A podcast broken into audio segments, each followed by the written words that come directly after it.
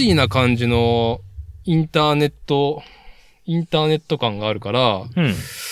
うん、なんかね、途切れたら平気でもう一回言ってって普通に言って、で、どうでもいいなってことは流してくれればっていうので、今だいぶ時報がずれ込んどったから、あ、本当？うん、うん、うん。ううんん。まあ全然それは、あの、後で編集でできるから気にせずにっていうとわころで。かりました。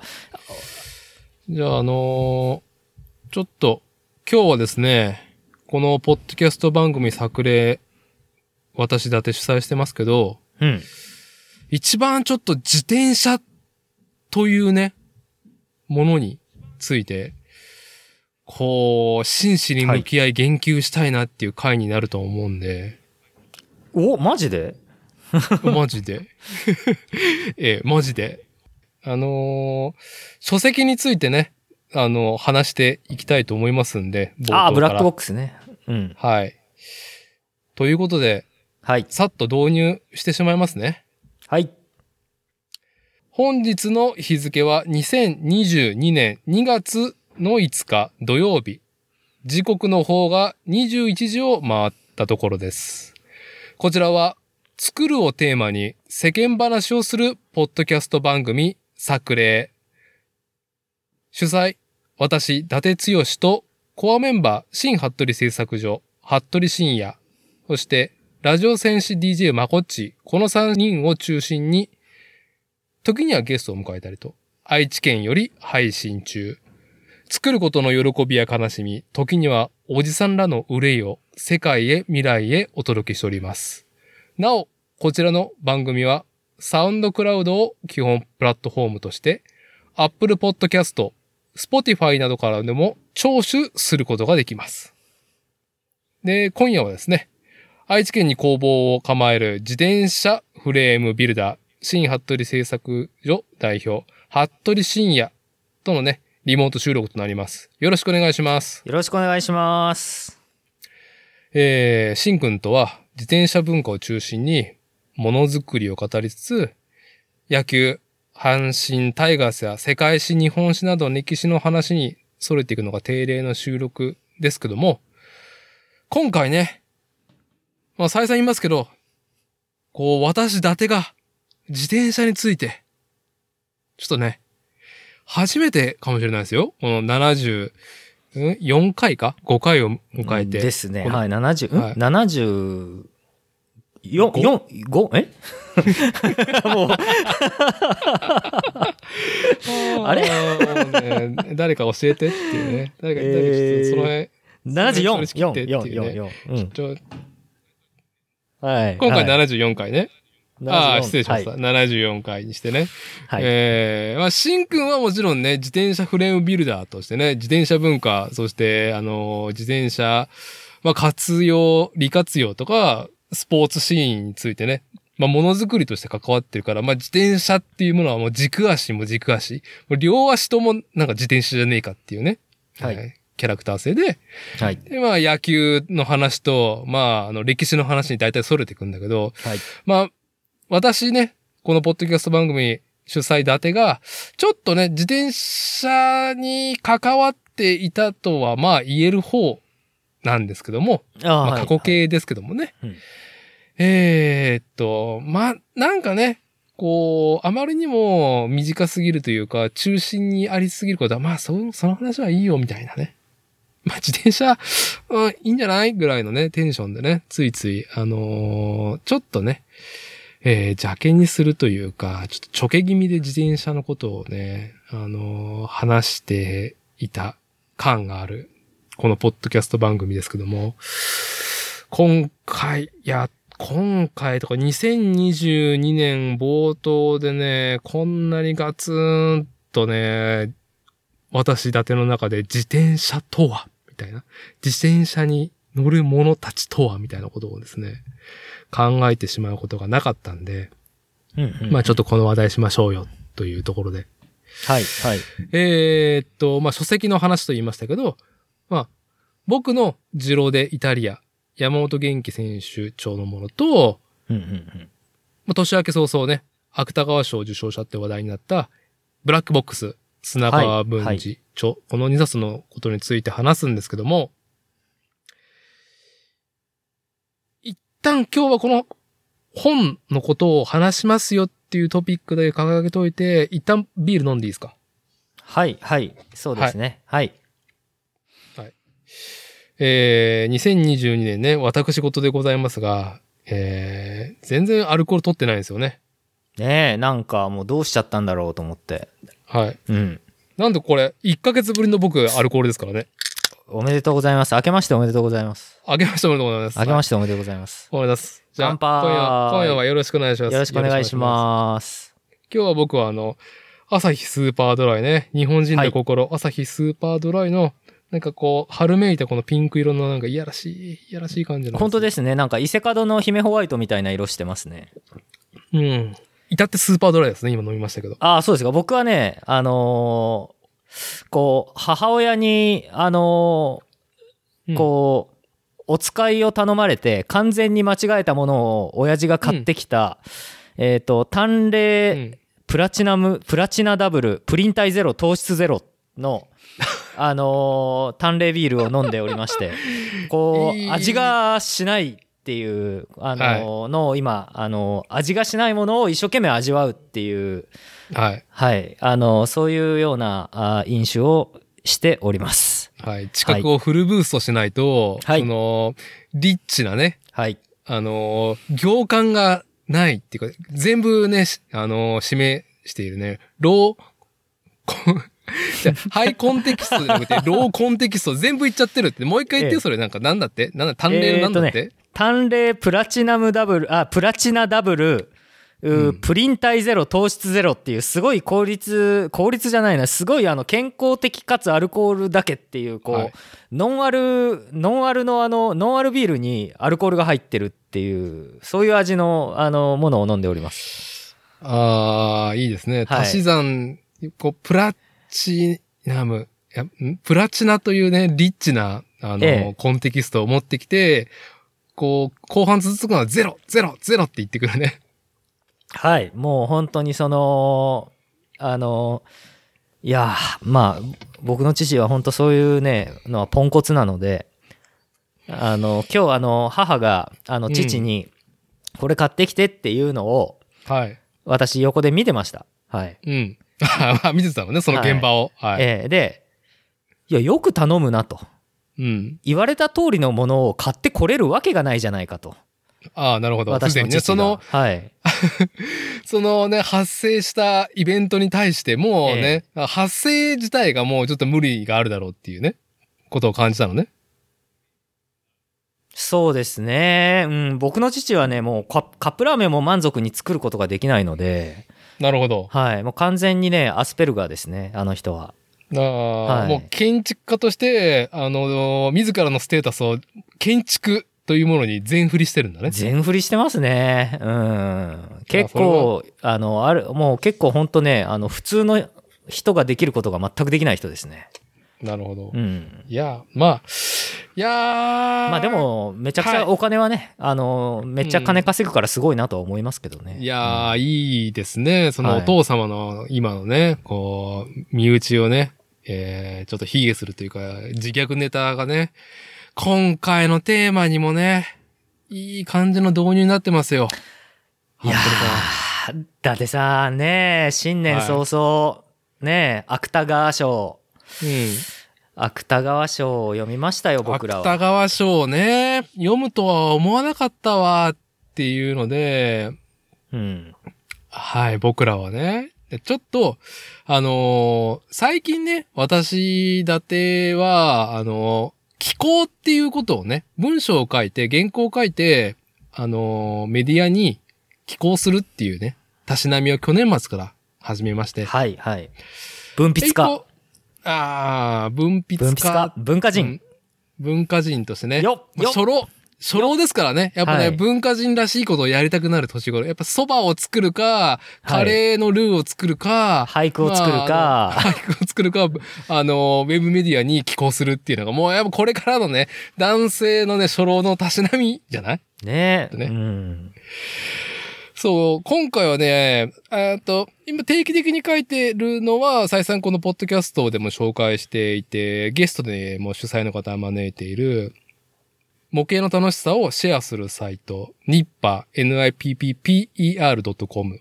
こちらの方ね、あの、機構の方、模型の楽しさをぜひともね、あなたのそのリビドーというか、えー、高まりをぜひとも、えー、原稿に落とし込んで送っていただければ、えー、こちらのサイトの方で、えー、アップします。紹介します。紹介じゃないね。えー、あの、コンテンツとしてあ開けさせてもらいますっていうのをね、門とか開いてるから。まあ、いつかいつかっていうので、ようやく去年の末から始めて、かれこれもう5つ上げてるんだよね。うん。なかなかのペースですね。週1ぐらいのペースじゃないですか、週1、まあ、10日に一遍かな。1週間に1個上げたいつもりではやってんだけど、なかなかちょっとね、うん、まだまだまだ手が遅いっていう。うんうん。手と脳みそのね、回転が遅いっていうのと。で、もう気一個は候、気、候手段やね。ああ気候手段、はい、あの、気候戦士。えーで、もう一個も、はい気候戦士えー気候戦士、ちょっとやっていこうっていうか、やり始めたところがあって、ほう。サイクルジャーナル、テタヌラ。テタヌラ。はいはいはいはい。テタヌラはい。グラスルーツな自転車ウェブマガジン、はい。サイクルジャーナル、テタヌラ。はい。これね、まあ我々知ったるオタクハウス、タッペイちちゃんが主催してるっていうのでね。はい。うん。やってるねっていうので、まあなんか知ったる人たちも寄稿してるし、うん。うーん、去年ちょっと声かけられて、なんか子供と自転車、子育てと自転車でちょっとなんか書いてみませんかって誘われて、まあちょっと僕がこの結婚して初体を築いてこの5年間のね、まあなんかたまりにたまったものがあったもんで、ついついね、まあ8000字近い大ボリュームのものをちょっと書いちゃったんだけど、ほう。まあ続けてい。ろいろ寄稿していこうかなと思う中で、あありがとうございます。ありがとうございます。まあちょっと今回はね、まあその話題はちょっと置いといて、うんえーっと、ぜひとも、うーん、オタクハウス氏にですね、ちょっとこれ寄稿させてよっていうのに、まあ、あのー文字起こしというかテキストを、原稿を起こしていることがあって、それが今話している、まあ、芥川賞の本であったり。えほう。ー、はい。はあ。で、えーあの冒頭で闇に何？何？え？どういうこと？闇に切り込んでいくつもり、闇にね、あ切り込んでいくつもりですけども、はい。おおうん。はい。はい。えーっと、ただね、単純に、この芥川賞、2022年166回の芥川賞受賞作品のことを紹介するっていうことだけじゃないんですよ。僕が今回、引き合いにするのは。えー、今回の収録会、はそして、テタヌルナサイクルジャーナルの方にちょっと、えー寄稿したいなと思ってることはね、うん。2冊の本を僕は読んだんですよ。はい。年明け早々気になってね。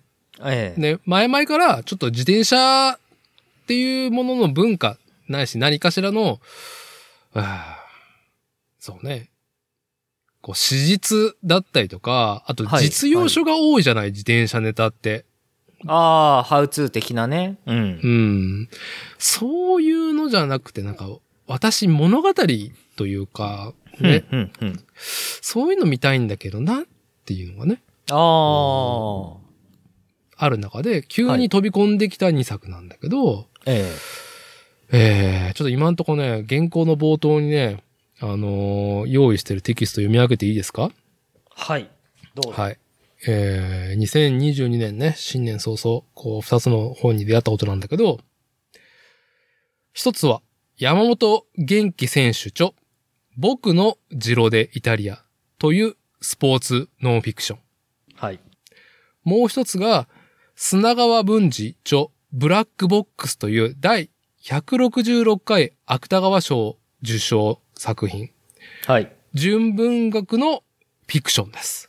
うん、うん、うん。この2作品を読んで、自転車という同じくくりを中心にしながら、そのコントラストにめまいがしたんですよ。強烈なコントラストで、こ。の2作。品が。はい、はい、はい、はい。こう、この本をね、手に取った私自身は、グランツールと呼ばれる、はいはい。世界最高峰の自転車レースの世界ね。には実感はないんですよ。僕自身は何一つ。ロード、ロードレースの世界ですね。はい。はい。ロードレースの世界には何も実感がなくて、フはい。ァビアン・カンチェーラ、カンチェラーラ。はい。カンチェラーラはい。さえね、知らない自分なんですよ。はい。はい。一方ね、うん。純文学のフィクションの世界に登場するブラックボックス。はい。このフィクションの世界に登場する自転車便のメッセンジャーはい。はい。はい。はい。主人公佐久間はい。や、はい横田、滝本、近藤、高橋という架空の人物の方がはい。はい。実感がめちゃくちゃあるし、はい。はい。俺はこいつらのことを知っているし、はい。むしろ佐久間は、ま、俺の中にいる。佐久間俺？っていう、あね。あ、はい。この、この奇妙な、こう、なんだろう、僕自身が感じた、このコントラストについて、ちょっと記事を書きたいし、はい。えー今回、ポッドキャストはいはい番組でもちょっと話ね、えーしていきたいなっていうところで、しんくんに、うんうんうん。いや、ちょっとそういうことでさ、なんか自転車ネタの本出てるからちょっと読んでみようよっていうので、ええ。ブラックボックスと、えー僕のジロデイタリアを進めていって、で、ブラックボックスはしんくんはもう読んだんだよね。そうですね。ブラックボックスは読んでいて、あのーおおお僕のジェロデイタリアは読んでないですね。はい。そう、しんくんとね。な、僕も芥川賞の作品なんて読んだことなくて、むしろあの、うん学校で羅生門を読ん、羅生門ってあれでしょ？芥川賞っていうか。えええええうん、まあ、ご本尊でしょ？言ってしまえば。羅生門って言ったら純文学の。え。ああ、そうですね。はい、はい、はい。あれを学校で、まあ、読んだっていう。授業出てきたっていうぐらいじゃない？そうですね。はい。ねそうね。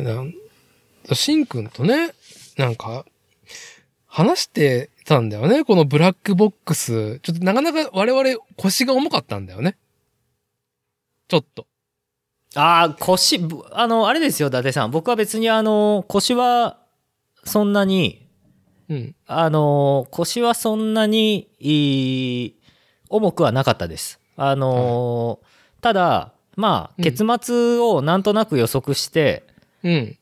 してて、カタルシスを得うるん。ことがあるのかないのかと、うん。あとはそのカタルシスをどういう風に描くのかっていうことをなんとなく、あの、推測してからのお読み始めだったですね。うん。うん。あのーこのブラックボックスね。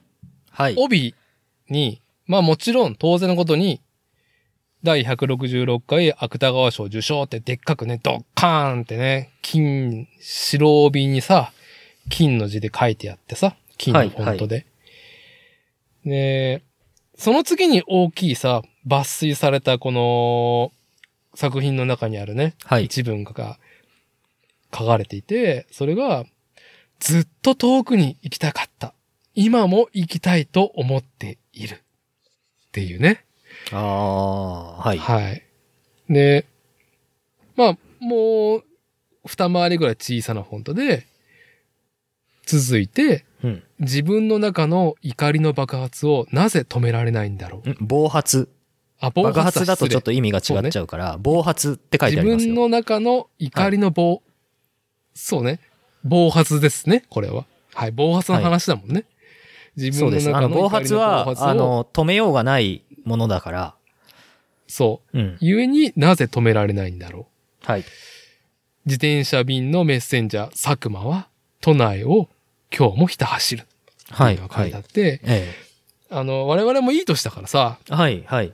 こんだけの情報で、なんとなく物語をさ、勝手に描いてしまってたわけじゃん。そうですね。はい。はい。勝手に？ええええ。しんくんなんて言ってたんだっけ？どういう感じ？この帯だけ見ただけで？帯見て、まあもう大体はなんとなく分かりましたよはい。って。で、まあ、要は最後、救われるのか救われないのかうん。で、その救われ方の描写は、救われるとしたら、救われる時の描写は一体どういう描写なのかうん。っていうところでしたね。だから、最後もしめでたしめでたしで終わるなら、はい。あの、東京から逃げ出して、うん。あの、遠くに遠くにツーリングして、あの、どこかに逃避し,、はいしていくっていう、青春群像になるのかな、と思って今、思ってたんですね。はい。はい私だでも同じく前半は、あのー東京編、東京メッセンジャー編で、ええ。後半が、えー日本世界放浪編っていうね、まあね、うん。み。たいで、どっか旅に行くんだろうな、まあまあまあ、みたいな。うん、旅に出て、それで何かどこかで、その、まあまあまあ、ありがちな話でベタで、うん。旅先でなんか、あの、誰かね、素敵な女性と出会って結婚して、まあ、はい。地方で、あの、幸せに暮らすみたいな、はい。うん、あの、そんなような結末になったなら、どれだけ良かっただろうという、まあそういう話でしたけれどもね。ええはいまあ、と芥川賞ですから。はい。まあ、はいその、ただただ、そねの物語性は、はい。まあ、さ、鉄板まあまあ、鉄板ですよ。うん。うん、鉄板だろうけど、はい。芥川賞っていう純文学っていうものの描き方っていうのが、はい。えー称賛されて評価されて、うん第166回の芥川賞受賞作品になったんだろうなっていう、その、ね、その読ませる、そのね、セクシーな文体なんだろうなっていうね、うん。うん。うん。はい、と思っていましたと。ははいい。はい。それがですよ。はい。ちょっと、ちょっと今日今回、このブラックボックスの話をするところで、ちょっとまあ、ネタバレ禁止っていうか、一個線引き、今日話すことで線引きする上で、はい。えー、まあ、前半のメッセンジャーの話だけでも十分なんで、はい。はい。うん。メッセンジャーのね、話を中心にして、まあ後半のことは触れずにね。うん。まあまあ、まあ、ネタバレですからね。簡単にはい。後半、はい後半からの話はね、うん。あの、触れずに行きたいなっていうところで、はい。あのーまず一個、僕がね、一つ、はいえーこの作品で、えー序盤思ったことと読み切って思ったこと、はい。はい。オブラートを包んではい。言うなれば、はい。これは自転車じゃなくていい話だなと思ったの、まず。ああ、まあ、それ全く同感ですね。はい。うん。人間の業について描かれてるからさ。はい。はい。はい。はい。うん。まあまあ、ディティールがその、ね、砂川文治さんがさ、あの、まあ自転車好きだっていう自分自身もね、あの、はい触ってるからこその、うーん、まあ描写と、ああ、そうなんですね。はい。はい。うん、みたいよ。うん。うんご本人も好きらしいよ。ああ、そうなんで自すか。転車ね。うんあの、作、うんうん著者がね。はい。はい。で、読んでいくと、うーん、これ、もう、自転車というか人の話だから、はい。まあまあはい舞台が自転車なだけだなと思ったんだけど、そうですね。うん。思ったんだけど、はい結局、この、照準当てられているというか、うん。自転車っていうもののところに、うんえー、まあ、なんだろう、こう、身を置く？それはどういう形でもいいよ。はいうんスポーツだろうが、こういう自転車便のメッセンジャーだろうが、はい。はい。えー、と、趣味だろうが。まあそういうところに興味を示し、手に取ってしまいとか、行動に移すとか、なりわいにしたりっていう人たちの、はい。えー人間性、資質、まあ本質だよね。うんの傾向っていうものがさ、はい。はい。まあ、あるなっ。一個、うん。うん。うん自転車っていうこと、自転車便っていうことをね、はいあーと枠にするから見えてくる、よりうん凝縮され。て、はい。あー、うんうん、いるいる、いるよ。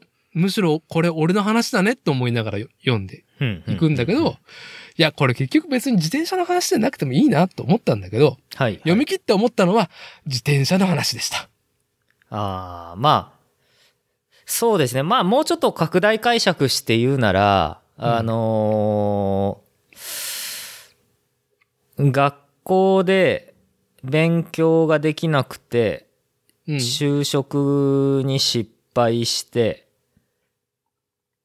いやまあ何を成功として何を失敗とするかっていうのはあえてここでは公言しませんけれどもまあ僕が大嫌いな、あのいわゆる世の中のいい学校に入っていい大学に入っていい会社に入るっていうところから、あの滑り落ちこぼれ落ちてしまった人が何者かになりたいと思って、あの好きなことに逃げるはい。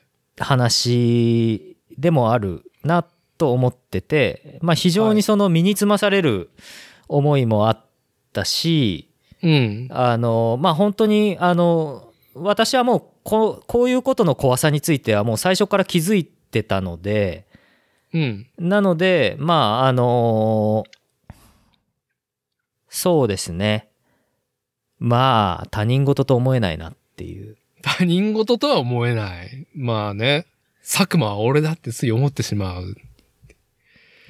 ことを思いながら、思いながら。思いながら私は佐久間ではないっていううん誇りを持ってます、なるほど。はい私はね、はい佐久間佐久間に対して1ミリも共感できないうん。だけど1ミリも共感できないような僕を作ってくれた家族とか友人とか、サイクルコミュニティの人間たちに感謝してますそうですね。はいはいはいはい。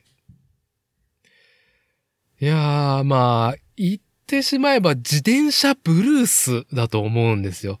ああそうねうんこの作品は、ブラックボックスは？いやーやばいブラックボックスをね開けちゃったなっていうのは本当読んでて思いましたうあんーやばいブラックボックスね。はい。僕はいね、ただ単に環境に恵まれてただけなんですよ。ってことが分かった。運が良かっただけだ。うん。う僕は環境に恵まれて、運が良かっただけだって思った。あーまあ、しんくんが言うところの運というものにね、はい。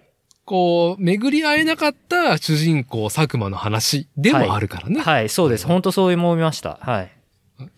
もしかしたら僕が想像できなかった世界線の僕かもしれないなというふうに思いました。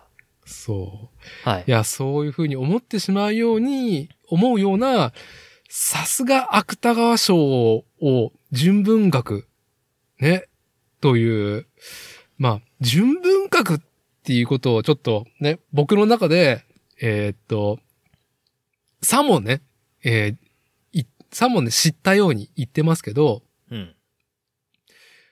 まあ、定義はね、はい。まあ、はい。ググると、純文学。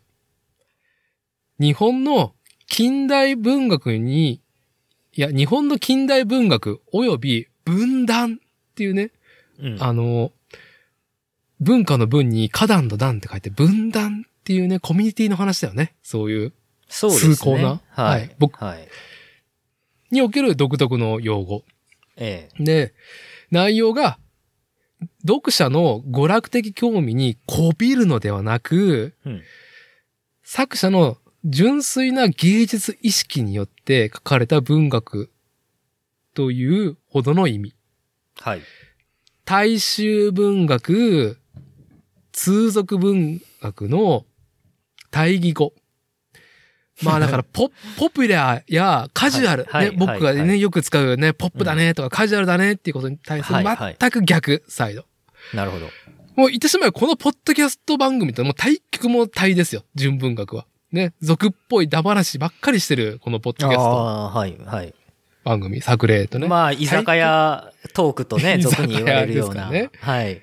まあ、逆に言ったらこうね、ん純文学みたいなことを茶化しながら酒を飲むのが我々みたいなスタンス。庶民性なわけですよ。ああ、まあ、庶民、なんて言うんでしょうね。しぶとさっていうか、たくましさっていうか、うん。うん、あのーまあ、そういうものを笑い飛ばすことによってね、うん、うんあのー自分を保つっていうのも一つありますからね。うん。うん。ただ、僕の中で純文学っていう、ただただこの単語についてすごく興味惹かれていて、だいぶ前からね。えええええ純文学読みたいなって欲があったの。ああ、はいはいはい。で、その理由が、あのーこの漫画、このメガネの女子高生がね、主人公なんですけど、ああ、タイトルが、響き、小説家になる方法、響き。はあ、はい。原作、山本光春の漫画です。はい。うん。えー、これ、13巻で完結していて、はい。えー、講談社がビッグコミックスピリッツ、え違うビッグコミックスペリオールで連載されてて、はいはい。めちゃくちゃ面白い。まあ主人公が、うん。まあ、純文学の、まあ作家の天、もう驚異的な天才なんだよね。ほうほう。主人公が天才キャラ。天才キャラ。だけど、あのー破天荒というか、なんだろう、もうすぐガン詰めするんだよね。はいはい。あの、不条理に対してガン詰めして、あの、土下座させるまでもうガン詰めするっていうキャラクター性なんだよね。なぜ私が謝らないといけないはいはいはい。あの、全く、ああの、はいはい空気というものは全くね、あの、身を寄せない主人公性ね。あ、はい、はい。忖度全くしませんっていう。ああ、はいはいはい。が、いろいろこの天才性も絡んで、うんまあいろんなね、芥川賞取るのさ、この人。おおはいはい。なかなかあのスパッと普通に成功しますね。はい。うん。でも、その成功者じゃなくて、ただただ、その、本当に大好きなんだよ。書くことが。文章が好きなんだね、この人。はいはい。まさに、こう、テキストに愛されて、ね、生まれ入れた、こう、主人公性。何あの、その主人公も書くことを愛してて、うん。あのー文学も彼、彼女を愛してるってことですか？そうだね。で、しかも、その書いてる人は皆、本当に尊いって思ってる。言葉にする人たち？言葉にしようとする行い？ああ、はいはいはい。あじゃあちゃんとそういう同胞、要は同職業の人たちを同胞として見るような意識もあるということですかね。そう。ただ、俗が絡むと、そこははいガン詰めして、違うだろ、ちげえだろ、っつってガン詰めしてくるっていうキャラクターなんだよね。豊田真由子ん。さんみたいに？はいもっと、もっと、いや、まあね、漫画だからね。はい。だいぶピーキーなね、違うだろう、違うだろうってやつね。はい。いやー、もっとね、言葉はあんまり言わない。とりあえずね、はあはすげえ勢いで蹴る。蹴るね。ああ。蹴るし殴る。昭和の文豪もひどかったですからね、そういうのがね。うんはああ、そうだね。そういうノリだね。とりあえず手の方が早いですね。あの女い、子手の方が早いいですね。はい。はい。まあ、で、結局、純文学っていうのが非常に要になってる漫画なのね、これは。うんうんうんうん。響き小説家になる方法は。はいはい。だからやっぱり、こう、純文学の言葉にうっとりするシーンがいっぱい出てくるから、俺もそういう体験してみてえなと思うわけよ、その劇中に描かれてるから。あいやー、まあ違う感じでうっとりというか、ぐったりしてしまったね。芥川賞第166回の芥川賞、ね、あ。うんうんうん。ブラックボックス読んで、それぐらいねはい。すごい。いやー、なかなかね、我々じゃ思わないような言い回し多かったっすね、自転車も含めて。言い回しというかなんか、うん表現かな？そうですか？なんかもう、僕はもう散々リアルに普通に見てきたし、伊達さんも見てきたでしょああ、じゃあじゃあ、あの、エピソードとか人間性とかじゃなくて、文章のことだね。あ、文章表現というし。文章表現のことね。はい、はい。まあ、例えばディレイラーを直すことだったりとかさ、変速機直すことだったりとああ、か、はい、はい。うん。あとはその、メッセンジャーとして、都内、東京のね、道、こう、交通量多いところを自転車でかっ飛ばすことだったはい、りとか、はい、はい。うーん。いやーなんかすげえ上手に書かれてるなっていうのが前半。冒頭だね。うん、うん、そうですね。表現力がすごいなっていうのは、ね。うん。なんか、僕の中で、はいえーまあ言うほどそうも、いや、ないよね。自転車で、ああやって文章で読ませるものっていうのが僕は見たことなかったから、うん。あ、一流の手にかかるとこういう風に表現されるんだなっていうのがまず、もう、あの、しょっぱなから思ったこと、ああ、ねそうですね。あの、東京のメッセンジャーっていうものに対して、うん。僕は、あの、映像とかイメージではそれはわかるんですよ。うん。話を聞いたり、あるいは、あの、ごくごく、あの、限られた時間で東京へ行って、東京で自転車乗ったり、ブラブラするっていう時に、うん。あの、メッセンジャーの人たちとかをパッと見るわけですね、街角で。はい。で、やっぱそういう時に、あの、今回の、その、砂川文治さんが表現したようなことっていうのを、まあ、脳内の映像イメージとか、うん。ああとはその、空気とか、はい。そういうものの、あの、ものとしては、ぼ自分は実感して知覚することができるんですよ。うん。うん。まあやっぱり雨でも自転車に乗るとか雪でも自転車に乗るとかっていうのは僕もやっぱり練習してたんでわかるんですよ。でそれをあの人のあのメッセージだとか文章を運ぶっていうことで仕事として東京であの雨の日もあの晴れの日もずっと走り続ける人のイメージっていうのはなんとなくイメージできるんですよ。はい。だけどやっぱりね文章でそれを表現することができるっていうのは全く別なんですねすごい能力なんですよ。うん、はいやっぱりこういうことができるっていうことがあの表現者で仕事をするっていうことなんだなっていうふうには思いました。うん。うん。だからやっぱりその技術にこだわらないといけないっていうことを改めて思いましたね。あそれは今回今話してるのは文章を書くってことの技術の話はい、そうです。だよね。はいあとは、そういう技術がちゃんとあれば、あとは優れた観察能力とか、あの、感受性があれば、いろんな題材を作ることができると思うので、うん。いや なんでやっぱりあの、基本的な技術っていうのは本当に大事なんだなっていうのは思いますね。うん。はい。まあ、あの、僕たちは、えー、その、東京にも暮らしたことはないけども、やっぱり、えー、どうだろう。僕は特に、ピストブームっていうのは、まあ、進んでちょっとね、体感できるところは、体感、体験しに行こうっていうのでね、やっぱ2006年、7年から始まったピストブームの一個の盛り上がりの終着としては2009年の CMWC2009 だよね。メッセンジャー世界選手権、あの、世界はい各国を回ってる。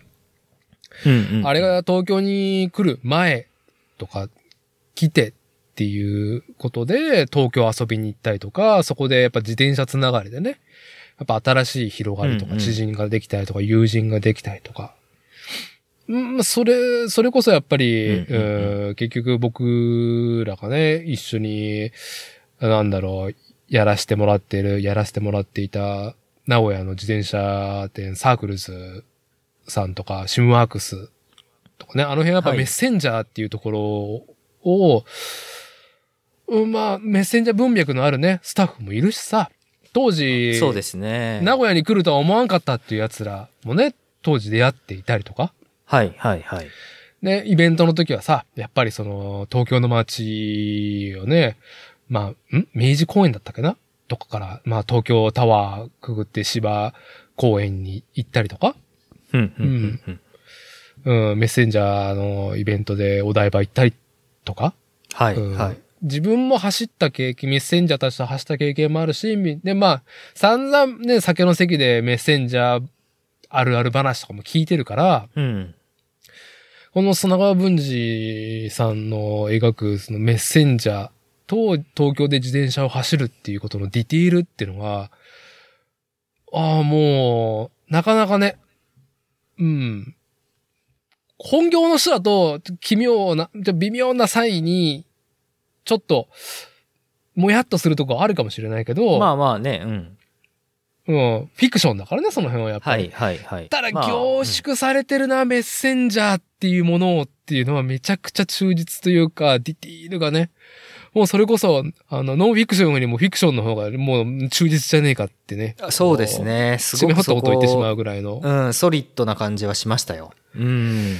うーん、もうね、その辺が、まあちょっと前半持ってかれたなーっていうのと、うん。あと話が全然進まねえなっていうのにびっくりしたよね。ああ、まあ、そういうとこ、うん、進まない、だって、ひその、登場人物たちの日常って、うん。それの繰り返しだから、そ進まないんでしょうね。で、その、うん進まないからこそ、すあのー、鬱憤とかいろんなことが溜まっていって最後に暴発するっていうところがう。はい。よくわかるなっていうのがあるし、うん、あのーまあ本当にその進まない時の中を濃密に文章で表現していくっていうすその表現の仕方をなんですよね。ディテールをものすごくそのあの我々がその日常生活を営むにおいて、えー無意識にやってるような生活の動作、そういうものをはいいちいちいちいち細密に描いて文章にしていくっていうことそういうことを、あのやっていくからあのまあどうでしょうね表現するならやっぱり読んでみて胸焼けがするようなそういう胸焼けがするようなね あの描き方がされてるんですよね。そう。だから、要は、えーっと、なんつった、脚本家っていうものが、えー、一個カテゴライズされてる、されるっていうことを、僕はこれを読んで、まあ、純文学っていうものはこういうものかっていう、ね、内面をどう、こう、なんだろう、こねくり回すかのように描くっていうのが、純文学かっていうのと、やっぱストーリー、話が進まないなっていうことを感じたときに、ああ、なるほどね。これは物語性で引っ張ってく読み物ではないんだっていうのを前半読んでて感じたし、まあそれが純文学なんだなっていうふうに、そうですね。ああ、こういうはことなのねって思いながら、その純文学っていう構造をまずへえと思いながら、そうですね。まあこれあの塩野七海さんのローマ人の物語とはもう全然違うテンポなんですよね。歴史のねそういう小説とは。全然、全然違う。やっぱ英雄譚だからね。まあ全部色っぽいんだよね、話が。そうですね。はい。うん。だけど純文学に関してはコーヒーを入れて飲むっていうことに対してもねコーヒーを入れて飲むっていうことに対して部屋のコーヒーねあのコーヒーを入れてる時のその壁のシミまで描きたいっていうところに行くわけですよね。はい。うん。コーヒーを入れてる時のそのパッとこう壁をねあのお湯を沸かしてる時にパッと壁を見た時のその壁についてるシミの話まで表現したいわけですよ。でその表、はいシミを見た時の自分のこうし登場人物があの知覚したことうん。をそれを描く心情をそういう人の心情を描く。で一緒にいる、まあ、奥さんあるいは彼女同棲している、あの男が主人公だったら女性でうん。とかそういう時の空気感までもあのわざわざ別に描かなくても別に物語は進んでいくかもしれないけどその時の部屋の汚れ具合とかそういうのを文章の中で上手に表現する。でその中であのそこにあるこう切羽詰まった空気なのかあの幸せなうん空気なのかとかっていうことを日本語の文章ではい。えー表現していくとそういうところのその細密なこう描かれ方っていうの、うん。そういうのがやっぱり芥川賞の作品にはあるんだなっていうのがよく分かりましたよね。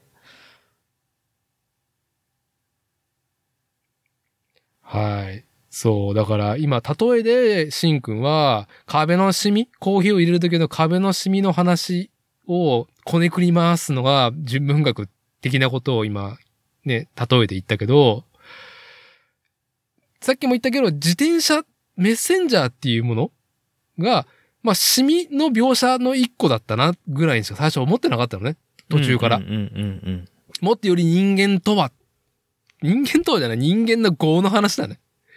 あと人間性の話に、どんどんどんどん、こう、内面、主人公自身も、自分自身を見つめていくっていうことをしていくからさ。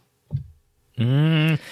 あの、でも、伊達さんどうでしょう？あの、自分自身を見つめるって、本当に、それがちゃんとできてたら、うん。まあ、みんなブッダになれるんで、生きながらにしてね。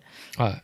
だから、その、うーん、これ言っちゃなんだけど、うん。精神的に病んでる人の、あのーこう、精神的に病んじゃって、参っちゃってる人が、自分のその心の中を、うろうろうろうろしてるようにしか読めなかったですよ、僕は。ああ、もちろんその描写ですうよ。ん、そう、そうなんですよ。うろうろしてるんだけど、うん。それをようやく見つめれたっていうことじゃん。それ、それすらも、言ってしまえば、自転車に乗るっていうことでごまかしていたってことがさ、描かれてたわけじゃん。ああ、はいはいはいはいはいはい。いやー、こ怖いわ。ほんとそうだわ。うん。これが、その目をそらすツールとして自転車っていうものがいかに適しているかっていうやめて俺たちはやめてよく知ってやめだかて、やめて。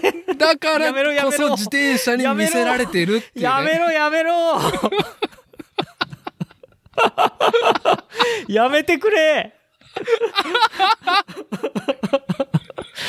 ほんとやいめてって。やー、これね、ほんうんってだから、ほんとやめてってことが、もう書いてあるから、こう書ねいてあった、書いてああった。うん。るだから僕、あの、いつもあれで。ですよ。伊達さん。何？だから僕言うじゃないですか。職人の価値は金だって。金稼げ。金稼ごうよって。え何何？だから僕、いつも言うじゃないですか。僕、お金金言うでしょ。はい。そうですね。わざと言ってるんですよ。はい。はい。はい。そっちに行くなって。そっちに行くなと。はい。うん。それはだから、ね、それをね、うんその、はい。うん、そっちに行っちゃダメだよって。はい。ダメになるよって。おかしくなるよって。自分がぶっ壊れるよって。いやー、でもね、これはね、だから金ってはい。だから金稼ごうって。はい。お客さんからできるだけいっぱいお金もらおうって。はい。それしかないよって。そう。そのことも描いてるし、そのことも描いてるし、このブラックボックスは。はいはいはいはい。まあこれ以上はね、あの、ちょっとあまりに物語の核心に迫っちゃうから言わないですけど、あはの、だから僕はお金が好きです。い。はい。いやー、もうねなんか、うん。こういうことだな、映像化できないものってこういうことだなと思いながら読んでた。もう。そうですね。うん。人の内面っていうのは絶対絵では実写だろうがアニメだろうが描けないっていう、うん、もう完全にもう差がある。うんありますね。うん。うん。ほんとシーザー、カエサルの話は映像化できる。英雄譚。あの英雄譚をね。いや、わかんない。だけど、だってさん、あの、うん活字のいいところって、あの、本を開いた時の、その読者の心持ちで、とりあの、解釈がバンバンバンバン変わってくことなんですよ。あ、まあそれも楽しいところだね。そう、はいだから僕、いつもあの、塩野直美さんのローマ人の物語を部分的に読み返す時っていうのがあって、ああ、そうなの？で、読む、読むたんびに発見があるんですよ。違う発見があるんです。はい。はい。うん。いやー、でもね、だから、ね。あの、はいブラックボックスもそうですけど、あの、その読んでる時のその人の精神状態によって、うん。あの、受け取り方が変わるんですね。はい。で、それがやっぱりその、活字文章のいいところだし、うん。あの、イメージが膨らむその余剰が映像がないとか音がないことによって、あの、広がる可能性がすごくたくさんある表現だっていうことがああったんで、はい。そこがやっぱり非常に面白いところだし、まあ僕は今回このブラックボックス読んで、うん。あのー久しぶりに仕事で残業しました。そ、その、その心持ちはどういう感じだったんですか？その残業したっていうのは？いや、もっとお金が欲しい。もっとお金がなきゃいけない。な なるほど、もね。っとお金が欲しはい。い。もっとお金稼げないとダメだ。あー佐久間がね、自転車、バイクをね、こう足を回すように、しんくんは仕事を回して、あの、こうね、見ないものを、見ないでいいものを見ないでおこうっていう。違う心。違う、違う、違う。違う全然違う。佐久間と逆。佐久間は走ってたけど、お金の感情をしてない、彼は。はい。はい。僕はお金の感情を一生懸命したい。しなきゃいけない。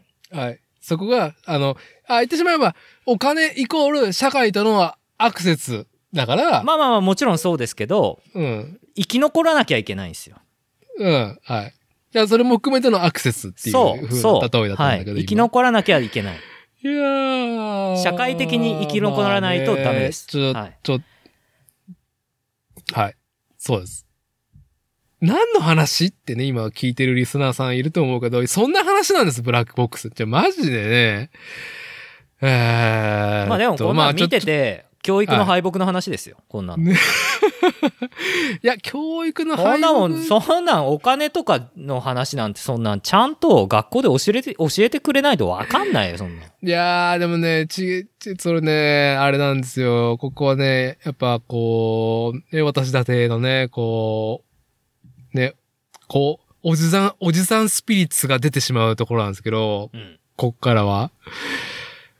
えー、いや、分かっちゃいるけどできねえのが人間の業っていうね、愚かしく、はい、はい、はい。欲にね、節制とかできずに欲と快楽と、なんでその選択してしまった愚かしいっていうことに身を投じてしまうことが人間の業であり、ああのーやっぱそこからね、人間の業からいかに、こう、脱却というか、む、ある意味向き合うだよね。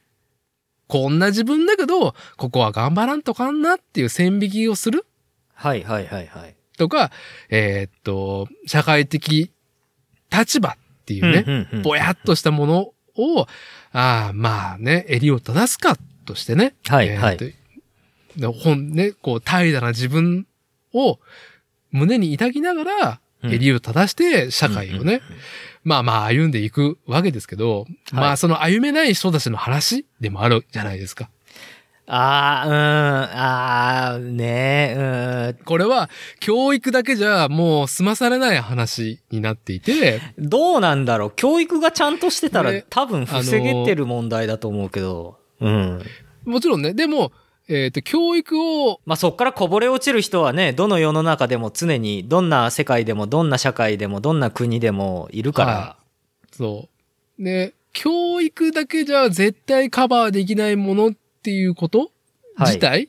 はい。っていうのは、まあ、その、僕が、まあね、初老、もう今年7年生ですよ。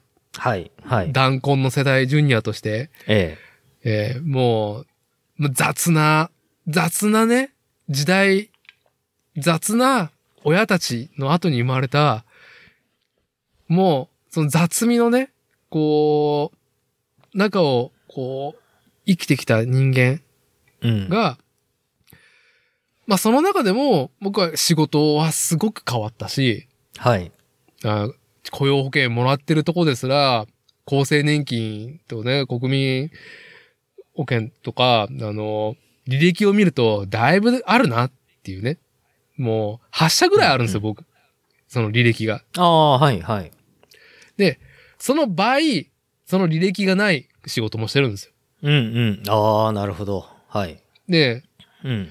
そうなると、僕の人生観の糧になってる一個は、はい。幅広い仕事をしてるわけですよ。やっぱ中卒とか。いる。ところでも働いてるし、うん。大卒、引卒がいるところでも働いてるし、デスクワークもあれば現場仕事もしたりとか、はい。営業職もしたりとかっていう、なんかそのね、いろんなケースに合ってるのが僕の糧になって今あるっていうところなんですけど、うん。そこでまあ出会うね、人間、出会ういろんな人たちの、こう、カルマというか、人間の業、なんでそうなったっていうのにね。うんこの世はびっ、びっくり人間博覧会というね。はい。うんだからそこのまあ、自分も含めてね、檻の中にいる、干渉される動物なのかもしれないという恐怖。はい。はい。いやー、で、通常そこには光当てんだろっていうところに、バッチバチスポットライト当てられてるのが、このブラックボックス。いやーもうやだわブラックボックスに光当てちゃダメーって。うん、ダメほんとね、開けちゃダメなんですよ。うーん、と思うけどね、もうほんと、芥川賞ってね、なんか最近暗い話ばっかりじゃないですかね。なんか、読んでねえけど。うん。なんかそういう雰囲気暗い話をね、もう、ボージョレ・ヌーボー的なプロダクトにして、あの、世の中に拡散するのやめてくれますかみたいな気持ちは本当ありますけどね。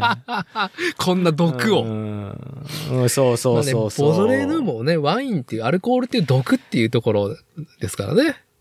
まあね、だけどさ、あの、芥川賞の、を、芥川賞の本をやわざわざ買って読むような層も、それはそれで、ねえっていう感じするから、うわ、なんか嫌だなっていうのはあるっすけどね。なんかもっとあの、あの、ドナサマーのね、曲が流れてくるような、あの、ミラーボールが回ってる、あの、文章を読みたいですね。ああその結論を言うと、もうそれなんだよ。やっぱね、こう、ご都合主義で、ハッピーエンドで、最後、あの、ね、若い兄ちゃんと姉ちゃんがぶっちゅーってキスして、なんか、終わったなーっていうぐらいで、ほんといいんですよ。いや、もうほんとね、うん、なんか年食ってくると、だんだんだんだん、あの、そういう、なんかあの、えげつない話はもう、フィクションでも、ノンフィクションでも、もう、あの、映画でもアニメでもドラマでも、もう見たくねえなっていうのはありますね。ああうん。見たくないですよ。だから僕あの、えーっと、ね映画のバットマン、うんはい。はい。あ、どうぞどうぞ。もうね、ボーイミーツガー映画のバットマンのルがいいですよ。あ、はい。ボーイ、うんボーイ、はい。ボーイミーツガールね。はい。こいつらチュー、あ、手繋いだ、からのチューするかしないかっていうところでね、わ、わきわきするだもけで。うそれで、もう本当それでいいわっていうのを思いましたね。うん。はい。はい。ああ、まあでも、僕が思ったのは、この、まあ、ブラックボックスっていうこの芥川賞の作品は、うん。ちょっと自転車愛好家の方に読んでもらいたいなって思います。あー、もうなんか、毒まんじゅうを相手に投げつける伊達さん。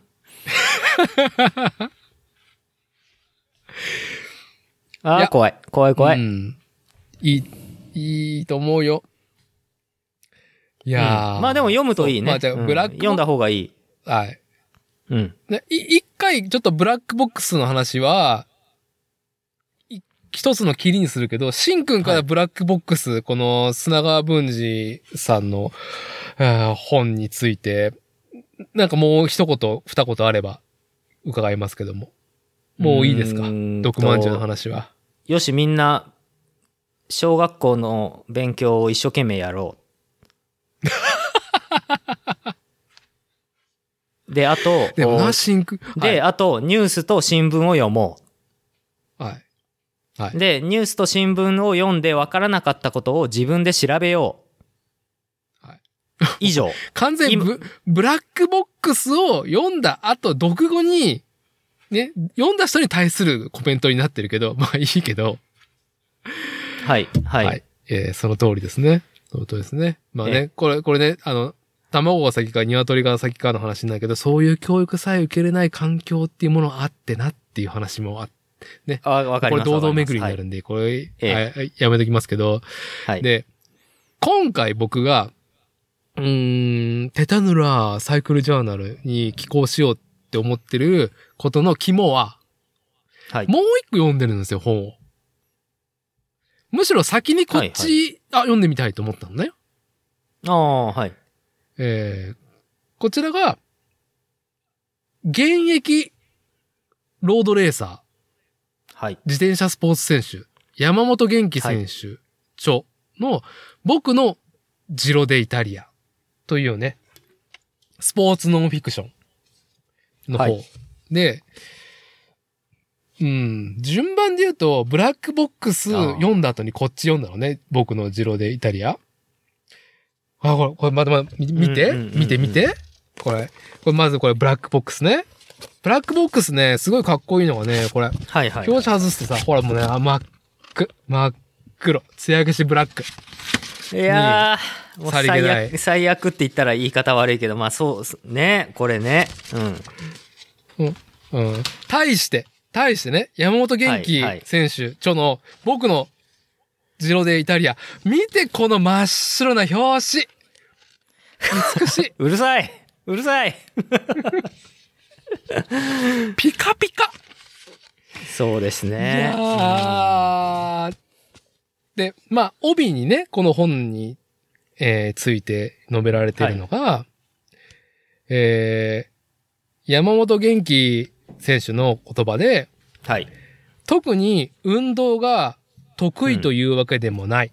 うんうん。いわゆる普通の若者と言える著者が、はい。世界最高峰の自転車レース、ジロを走り抜く、その詳細な記録っていうので、うんまあもうちょっと小さい字で、少年期は運動に苦手意識があった。山本元気はいわゆる普通の若者である。そんな彼がグランツールと呼ばれる世界的な大会の一つ、ジロデイタリアに挑むことになった。完走を目指す彼の戦略や映像に現れない現場の選手たちの様子を詳細に描き、グランツールの裏側をリアルに詳細に映し出したスポーツノンフィクション。僕のジロデイタリア。2017年に発刊されたかな ?2016 年のツールに参戦していて、で、日本人で5人目となる完走者なんだって。ジロデイタリア。うん。うんうんうん。で、その中でも、その5人の中でも最年少なんだよね。はい。だから当時25歳か6歳なのか？はい。はい。本人が。うんうん。はい。で、この本の肝は何かというと、うーんと、お父さんが体育の教師。ああ、そうなんですねで。はい。うん。もう、花からうん。自分自身っていうものの、なんだろうね。俺のエレクトしてるものを見ろっていうもの、キャラクター性じゃないんですよ、この人。ああ、はいはい。だからこの人はロジカルに、もともとの科学とかが好きだった人なんだって。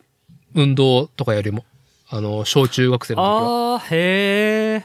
はいではいはい。すごくロジカルで論理的なことが好きな人なの、この人。ああ、面白いですね。うん。それはいいうん指導者になりそうですね。そう。だから、はい。指導者前としてるの、すでに。自動ああ、指導者。として、うん。あの、歩んでいこう、行きたいっていうことが、節々に描かれていて、ああ、そうなんだ。うん。で、ぼ僕の感じたね、ところはいで言うと、はいはい。古典的な自転車スポーツ人、日本国内ね、うんの体育会系と比喩されがちなものとは全く真逆な、はいはい。はいそれでいて、世界最高峰の自転車レースを体験したからこそ導き出せる新たなスタンダードを示してるんですよ、この本で。ああ、なるほど、ね。別にこれで偉業をなしてるわけじゃないんだけど、感想はしてるわけですよ。チームの一員としてまあを自転車好きからしたら、あの、ジロー感想はもうすごいことですから。なんかちゃんとチームの中で仕事をするってことうんすごいですよ。うん。そう。で、はい。レコードとしてブログを書いていて、それはええ。中心、核になっているのが、普通の若者がジローを完走した。日本人で5人目最年少、そのけん、その経験を、まあ、ロジックを持って指導者としてっていうのを迎える本で、はいはい。で、僕自身が、今回の収録会で冒頭で言ったように、あのーファビアン・カンチェラーラってちゃんと言えないぐらいね、その伝説なロードレーサーだよね。伝説の。はい。とかね、知らないととかちゃんと言えないとか、うんツール・ド・フランスも観戦の仕方もわからないぐらいの人なの。僕は。あただ、なんでじゃあこの本手に取ったのっていうと、あ。はい。ある時、この山本選手のツイッター、現在31歳かなえが流れてきて、えはい、はい。そのツイッターがね、あのーまあ、ファンの方から来る質問あの、ペイングっていう質問箱？はい。匿名で質問を受け取るサービスあるじゃない？あれツイッターで返してる人見たことあるよね、ああ。それなりに、あの、有名な方だったりとか、まあ、個人でもややってて、はい。はい。はい。山本選手ファンからの、その、質問箱に、こうテキストで返してるんだようん、うね。ん、うん。うん。それがね、最初見たやつがね、あのーまあ、質問箱の内容、ペイングの内容をまず紹介しますと、40過ぎでスポーツバイクに乗り始めました。はい。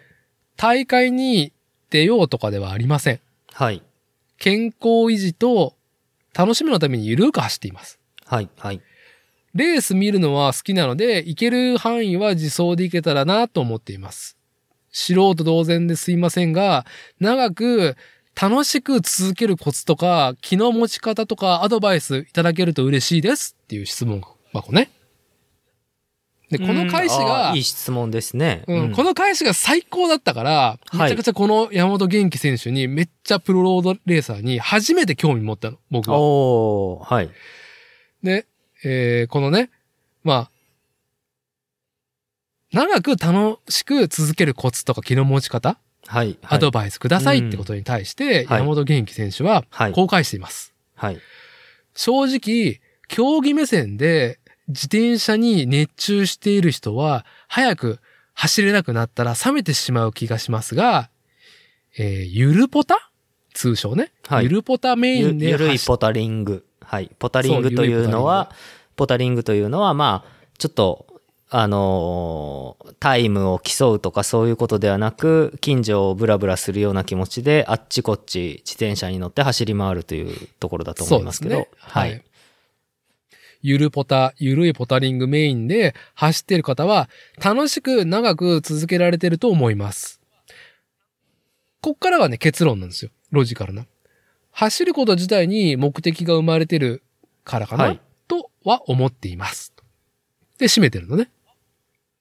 で、うんはい。あのー山本選手必ず、なんかね、リンクを貼るんだよ。回答の後に。ああ、なるほど。外外部記憶に飛ばすわけですか、相手を。す最後、最後ね、リンクに飛ばすんですよ。で、もう一回ええ読み上げますけど、えー、まず質問が最後、長く楽しく続けるコツとか気の持ち方とかアドバイスいただけると嬉しいですに対して、競技目線で自転車に熱中してる人は早く走れなくなったら冷めてしまう気がしますが、ゆるポタメインで走ってる方は楽しく長く続けられてると思います。走ること自体に目的が生まれているかな？とは思っています。で、最後、はあ、はい。ポタリング貼っときますって、リンクがあるの。はい、はい。ポタリング貼っときますっつって。で、はいリンク踏むと、うん。楽天のページに飛ばされて、はい、はい。そこには、森永ポテロング 45g60 個入りケース販売。6280円ね。はい。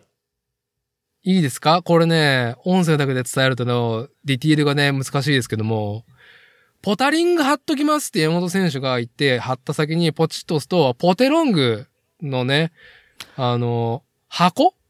ははい。はい。ポテ、ポタリングとポテロングをかけてるんですよ。いいですか？ああ、好きだわ。いいですか？このくだらなさ。これ。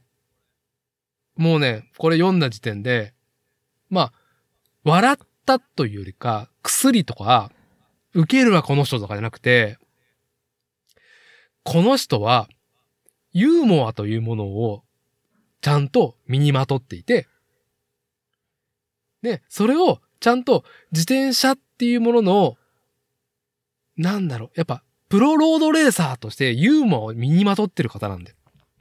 ああ、はい、はい、はい、はい、はい。それが魅力の一つであるっていうね。うん。で、ユーモアっていうのは賢い人じゃないとやれないんですよ。はい。はい。このね、ポタリング貼っときますを、ね、楽天のポテロングに飛ばすこと。はいはいまあ、くったらねえなの一言で終わるけど、でもこのくったらないことですらできないのが、まあ体育会系と呼ばれる、いやー、すごい、それはね、はいもう旧体制前とする日本国内のスポーツ体育会系の自転車ロードレースシーンだったと僕はなんとなくぼんやり感じてるんですけど、でもい、やーこの方は、もはいうこの姿勢一つで抗ってることを僕はこのツイッターペイングの質問項の開始で全て読み取り、この人めちゃくちゃ面白いなと思ったの。面白いですね。はい。で、ググったら、ググったら本出しとるやないかみたいな。はいはいはい。なんか二郎感想とかなんかすごいらしいけど、そのことについて書いてるらしい、書いてるみたいだなっていうので買ったの。うん。この僕のジロでイタリアっていう2016年ジロ走ったことをブログで書いたやつを、まあ、文章足して、うん。で、本にまとめて販売されてるやつ。いやー、読み切ってね、うん、ブラックボックス読んだ、読んだ後にね、真っ黒のブラックボックスはいはい。読んだから、この真っ白い僕のジロはいではい。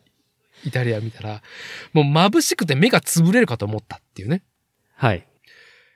あのーすごくええ。エールを送ってるんですよ。自転車に傾倒してる若者に対して。はい。そこでね、はい。いや、もう、あれ、あれですよ。はい。あのーもうここでカエサルですよ。ここでカエサルですか？はい。はい。はい塩野七海が語るカエサル。はい。ああ、これわかんないけど、やっぱ肯定、自分を肯定してくれた人たちがいるっていう記憶への、記憶がある人だからこういう人人になれたねっていうところでしょうかね。どうでしょうか？それはまあ想像なんでわからないですけど。はい。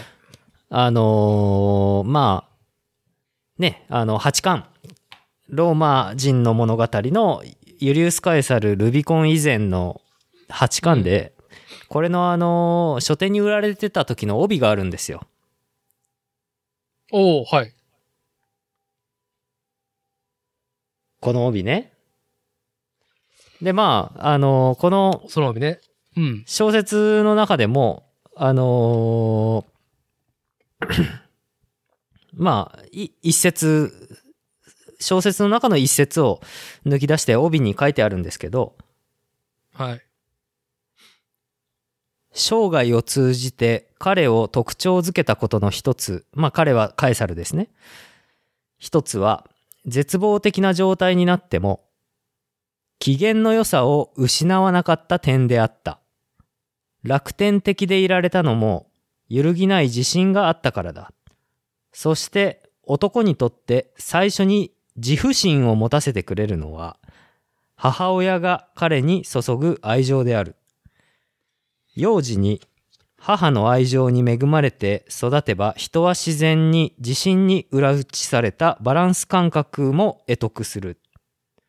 そして過去にとらわれずに未来に目を向ける積極性も知らず知らずのうちに身につけてくる。本文より。という一節がありますけれども、はい。私もその帯と本文読みました。はい。まあ、やっぱり、なんでしょうね。あの、何か誰かに、何か誰かに子供の頃認めてもらって嬉しかったっていう記憶の積み重ねがちゃんとあるわけですね。はい。あ、今ね、お、音が全然入ってない。あのね、僕もね、今日ね、全めちゃくちゃタイムラグあるっすね。あのね、伊達さんがね、君の方の映像がカクカクしてる。いつも使ってるやつ？うん。ちょっと待ってね、今、こっちもいつも Wi-Fi 切使ってるやつり替えます。はい、もしもし。どう？あー。ちょっと待って、まず、事務的な作業しようか。えーっと、今、収録時間が1時間25分超えたところ？えーっとね、今ね、フルスクリーンにし、フルスクリーンにしてあった。ああ、うん。1時間25分13秒。うん。えーっと、ちょっとね、通話の状況が悪くなくて、今は復帰してるよね、完全に。スムーズだよね。今、復帰してますね。スムーズですね。いやー、判明しました。はい、えーはい。今収録がですね、えーはいレコード自体はしてるけど、通話がね、切れてしまったっていう今、えーっと、収録状況なんですけど、うん。ちょっと待ってね。今ね、うちの妻が、病的に、はい、はい。ゼルダの伝説、ブレスオブザワイルド、2017年のタイトルかな？うん。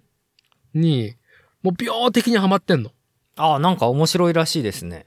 で、うん今年ね、その、このゼルダの伝説はね、まあスイッチで、えー、2作目続編が出るらしいんだけど、はい。で、多分、おそらくこのゲームもそうだと思うんだけども、今時の 3DCG で、えーオープンフィールド？はい、はい、はい。オープンワールド？オールド、オープンワールド？はい。ね、ぐりぐりぐりぐり絵が回るし、主人公とかキャラクターが、まあまあ、あのーなんかシームレスに、うん、うん。うんシームレスっていう言葉も使う必要もないぐらいね、えーっと、まあ、リアル。あ、やべえ、伊達さんが止まった。うん。あ、止まった？大丈夫？うん。大丈夫。で今は動いてるけど、多分、はいタイムラグが生まれてますね、今の時点でも。うん。うん。だからその、リアル？はい。な表現をするために 3DCG めっちゃくちゃ書いてるのね。ふんふんふんふんふんふん。実は、今スイッチでやってるけども、プレイステーションとかもそうだけど、ふんふん。その、コンシューマーキーで完結してなくて、ローカルで完結してなくて、ネットワークでつなげて。仕組みがいろいろあるとは思うんだけど、まあはい一個の仕組みとしては、うんクソでっかいサーバーを持ってる、でっかいコンピューターに Wi-Fi、うんうインターネットで接続してモデリングしてるんだって、3GCG を。はあ。Wi-Fi めちゃくちゃ通信してんの。一人プレイでも。はあはあはあはあはあ。へえ。なん、か、オンラインゲームでいろんな人と対戦したりとか、共同プレイするゲームタイトルじゃなくても、ただただソロでゲームやってるだけでも、ネットでね、モデリングしてるらしいから、ふんふんふん。だから今、えー、Wi-Fi を切ってですね、はこの通話とレコードしてる M1MacBook Air は、あ。はい。私のスマホのですね、えー、iPhone 13 Pro のうん。ローミング、ローミングというか、なんて言うんだったっけな。もう専門用語忘れちゃったわ。スマホの、スマホのね、えー、ギガを、ギガっていうかギガ通話量を使って、はい。お、未銭を切ってね。はい。水に、まあ、どれも水に切ってんだけどね。ええええええまあ、なん、なんでもリソースですからね。はいおスマホをね金はね。はい。えー、つ、はい。あの、スマホの通話、IIG ミオのね、通話、通信で 4G で今やってるって状態で、はいえー、あ、シンクがすごく滑らかに動いてる。滑らかに動いてるよ。エグザイル姫も細かい。エグザイル。はい。ザイってるじゃあ。ザイってるよ。ザイってる。はいじゃあザイってるシンくんが見えるところで、で滑らかに、あの、カエサル、塩の七海のね、うん。えー、男のチンコトワロンだったっけ？ねもう、本当に、はい。あの、自己肯定ですね。はい。本当に。うん、それを与えてくれるのは母親だったまあ最初はねっていうね母親だったって話だね。うん。はい。だから、認めてあげるって大事なんだなと思うし、大事ですよ。うん。あのこれ、え、伊達さん何巻まで読みました？ん？伊達さん何巻まで読みました？まだね、だから、6巻読み切ったところで終わってる。あの、6? あ、8? 8か。8だよねえーロードスト、ギリシャ、地中海のロードストの大学に行って終わったぐらいで終わってんのかな、ああ、あの、ス、スラから逃げてね。うん逃げてね。はい。まだ青年ですよ。あの青年の時のカエサルめっちゃかっこよかったでしょ。あの、離婚しろって言われて嫌だって言ったやつ。はい。はい。あのーもうちょっと読み進んで、9巻、10巻とかになると、うん。あのーあれ、俺今何言おうと思ったかちょっと忘れちゃったけど、瞬間認知症になっちゃってるけど、はい。うん、すごい出てきますよ。あの、これちょっとネタバレになるから言わないでおきます。いや、はそうですか。はい。はい。だけど、そう、相手を認めるって大事なことですよね。うん。そ相手を認めるとか。いやー。それはやっぱ相手認めてあげるってことの繰り返しで、そう、うん。やっぱり、そうすると自分も認めてもらえるようになるので、うん。やっぱりそういうことの繰り返しって大事なんだなっていうのは本当思いますよ。うん。いやー、まあ、よりね、その、僕が今、ちょっと原稿を起こしたいなっていうことに対しての、まとめの方向のことを今、しんくん言ってくれてるんだけど、もう、うん。ブラックボックスっていう砂川文治長と、はい。僕のジロデイタリア山本元気選手長の二つね、比べて読んだことに僕はちょっと肝があるんで、こう、書きたいことのね。はい、はい、はい。うん。まあ、うんどういうふうにまとめようかっていうところの途中で、後半は今、シンくんが言ったようなことになっていて、本人が持つ、はいまあ、はいパーソナリティというか、うーん、うまあ、ん。ペルソナというか、そういうものの、もうな、なんだろう、根幹にあるもの。根根幹はいはいはい。にある、そういう、そういうものが生まれるもの、うん。うん。いやー、読んでてね、ブラックボックス読んだ後に僕の城でイタリアを読んでて、すごくいい本だし、やっぱり、うん。やっぱイタリアっていうさ、国うん。にも興味があったから、あの、うん今お話ししてた、あー塩野七海女子がえー描いてるはい。ローマ、古代ローマの話だったりとかね。まあ、古代ローマも終わって、神聖ローマ帝国のね、皇帝の話だったりとか読んでいると、まあヨーロッパ、イタリアを中心にヨーロッパあっちゃこっちゃ行く話だからさ、こう、それも含めて、こう、なんだろう、現代の、うん。うん。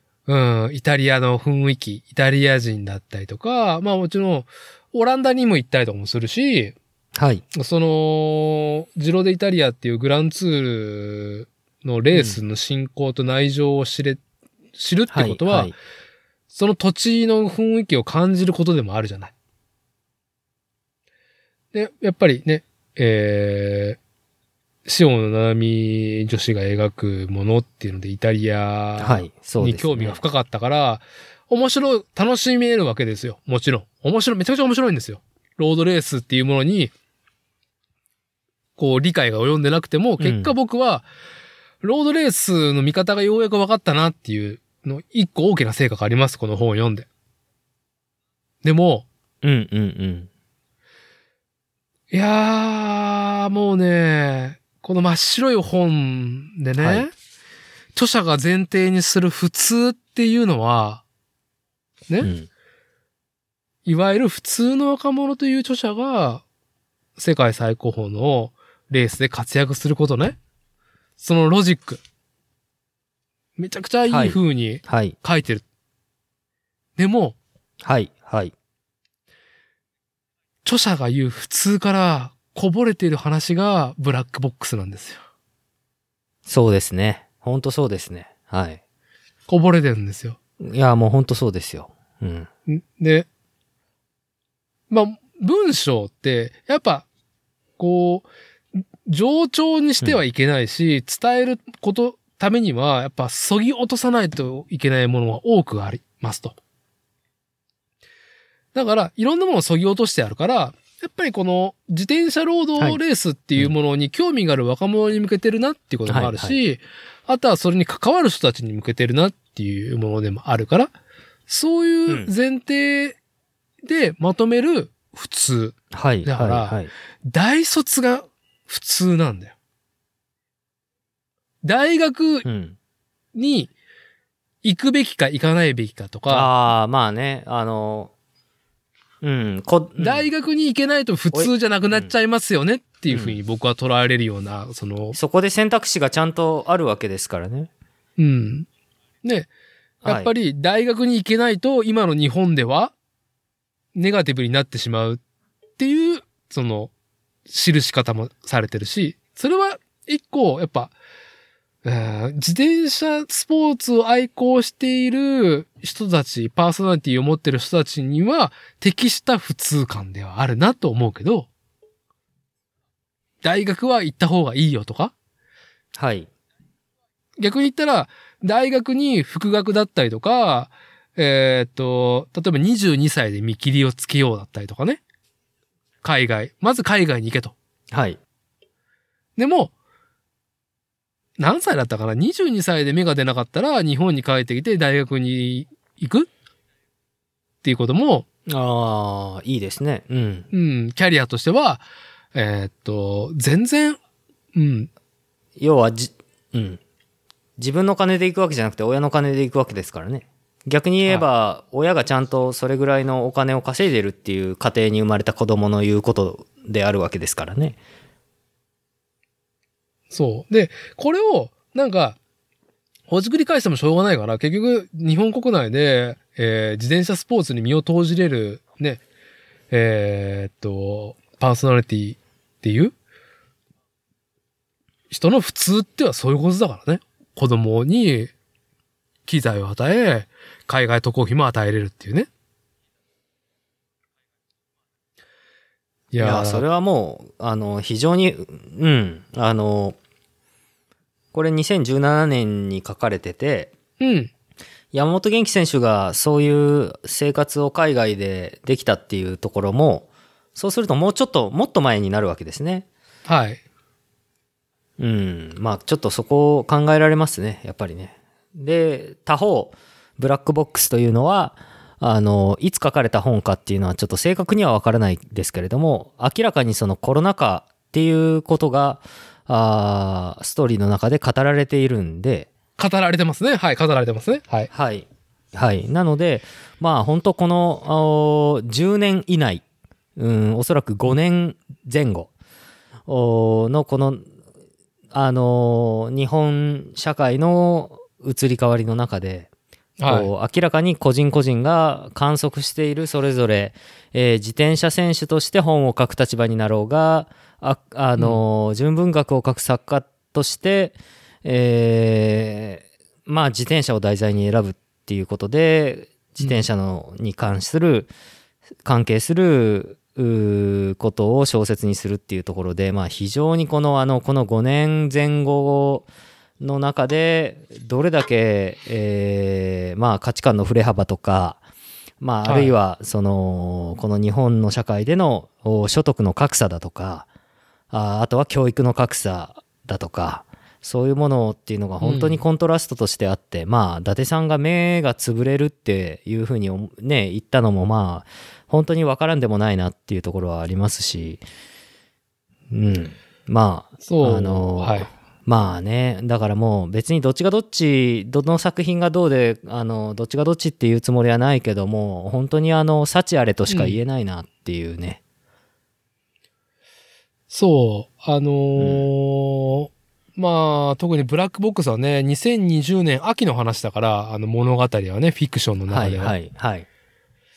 ね、まさにコロナ禍全然ね、コロナで変わったことと変わらないことえで、変わらない人たちってのはどういうね、社会的地位の人たちかっていうことも描いてるし、えね、ね、あーコロナだろうが変わらない人たちっていうのは、うーん。いや、これちょっとね、紹介する順番が、えーっと、うーん、なんと言ったらいいんだろう。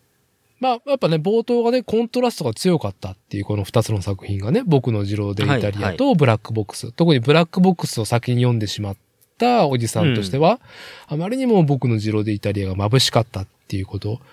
で、えー、ノンフィクション、スポーツノンフィクションで実際現存する選手の方が遠い存在だなって感じてしまうような、はい。ブラックボックスっていうノン、フィクション純文学のフィクションの方が、よりうんうん我々が見ている、感じている、隣人、自分自身のことだったりことを描いてるっていうことの、その、なんだろう。えーっと、同じ読み物としての構造の違いうんうんうんうんもコントラストあるし、冒頭はこれでいいんだけど、であのね、これ順番が悪いってなん、なんてかっていうと、どうしてもこの白い本の方を、まあ、ついつい、そのなんか、茶化してしまう風になってしまうから、たまあだ、なりやすい。すごく山本元気選手がや、やってることを的確に紹介しつつ、面白いし、この本。実際僕はロードの世界の見方って、ロードレーサーの見方っていうのが変わったかし、うんうん。ぜひともね、あの、やっぱ山本元気選手が指導者となって、で、これが日本国内で紡いでいくはい。自転車スポーツシーンっていうのもすごくエールを送りたいし、期待も高いし、うん。若い選手の活躍よりも、それを作っていく男たちの話がこれから始まるんだなっていう興味も深いし、はいはい。まだね、ちょっとこの二つの本が本当白い本と黒い本でコントラストが強くて、めちゃくちゃそれが面白かったっていうことから始まってどうまとめようかなっていうのはできてないんだけど、あの、はい。結論というか言いたいこととしてはね。うん。ただ僕はこの2個とも、はぁ、面白い。ブラックボックスに関しては1日で読んじゃったし、買ったその日に。うん、僕も3時間以内に読めちゃったから、あの、うん。うん。あの、すごく読みやすいんで、あの、こうやっはて今までね、あの、ブラックボックスのことを話題にして話してると、ちょ、もう非常に重苦しいね、あの、話題になっているようなところはあるし、まあ端的に言うともう本当にその若者の教育の貧困とお金の貧困の両方の話でもあると思ってるし、はい。あのーまあ、だけど、こう一瞬にして読み進めるし、だけど最後の最後に、あの未来に対して、その光がないわけではない、あの、話なので、はい。非常にその、あの、まあ、うん、あの、まあ今何かこう、もやもやしている思いがあるとか、はあのーまあ今こんなねあの世の中ですからまあそんな中であのー今日のその紹介の仕方だともうなんて暗い話なんだっていうことになっちゃうけどい。いや、まあ、暗い話。だけどあのーないわけじゃないカタルシスはないわけじゃないし生きてる限り次があるだからあのーまあそうあのー光がないわけじゃないっていう話にちゃんとなってるからまあぜひあのそんなにむちゃくちゃ時間を取らせないんでぜひ読んでいただきたいしうん。もしその作例聞いててまあ僕と普段会って話すような人だったらちょっと読んでみてもいいかなと思って読んだらちあのちょっといい読んでもいいかなと思ってもし読んでもらえたらあのぜひその感想を話話し合ってみたいしなと思うし、はいうんそうね。そんなあの本でしたねはいはい。で、ちゃんと自転車っていうものにカタルシスがあるっていうことに、僕は本当にもう拍手だった。うんうんうんうんちゃんと自転車っていうものが、こう軸足にある本だった砂川文治著ブラックボックスだったな。そうですね。はい。ほんとそう、うん。まあこれはあの、オフレコードでちょっとね、このこのことは、このことはちょっとオフレコードで、あのね、あの、話しましょう。で、はい。そう、対する山本元気選手の僕のジロデイタリアは、あの、ツイッターでもその、質問箱に対するはい。ユーモアはい。はい。が、この選手、山本元気選手のすごく魅力でもあり、なかなか旧体制の自転車文化、自転車スポーツ人っていうのができなかったことだと僕は考えているから、はい、はい、はい。それをね、ツイッターっていう下水で美しくユーモアをね、発揮してる感じが、まあ本当に賢い方だなと思ったし、しかもちゃんと実績を持ってると。うんなおかつ、過去の栄光とかじゃなくて、これからの日本の自転車っていうものを見据えている姿はい、はい、勢にはい。眩しさ、眩しさしかないから、うん。うん、ここまでやっぱり興味を持った自転車スポーツ人、選手、プロロードレーサーってのがなかったから、うん。あのーはいこの著書も含めて、えー、これもほんと2日もかけずに読んじゃったし、自転車ファンの人だったらより面白いと思うし、はい。うん、ぜひともっていうところと、やっぱりユーモアっていうところを、この二つの本、黒い本と白い本のコントラストをまとめる上で、キーワードにしたいと思っていて、結局、ブラックボックスの主人公、佐久間にはユーモアがないんだよ。でも、いや、ほんとそうですね。うーん。まあ、も、も、持ち得なかったですよね。この話、この本にユーモアが、うん。あと、ユーモアがあるやつは、多分いなかったと思う。はい。はいブラックボックス。でも、それ本当じゃん。世の中。なかなかいないよ、ユーモアをさ、ーちゃんと。うんうんうん、ない。あの、うん。自虐になったりとか、うん。ね、馬鹿にされてもいいから、ユーモアを発揮するっていうことはね。はい。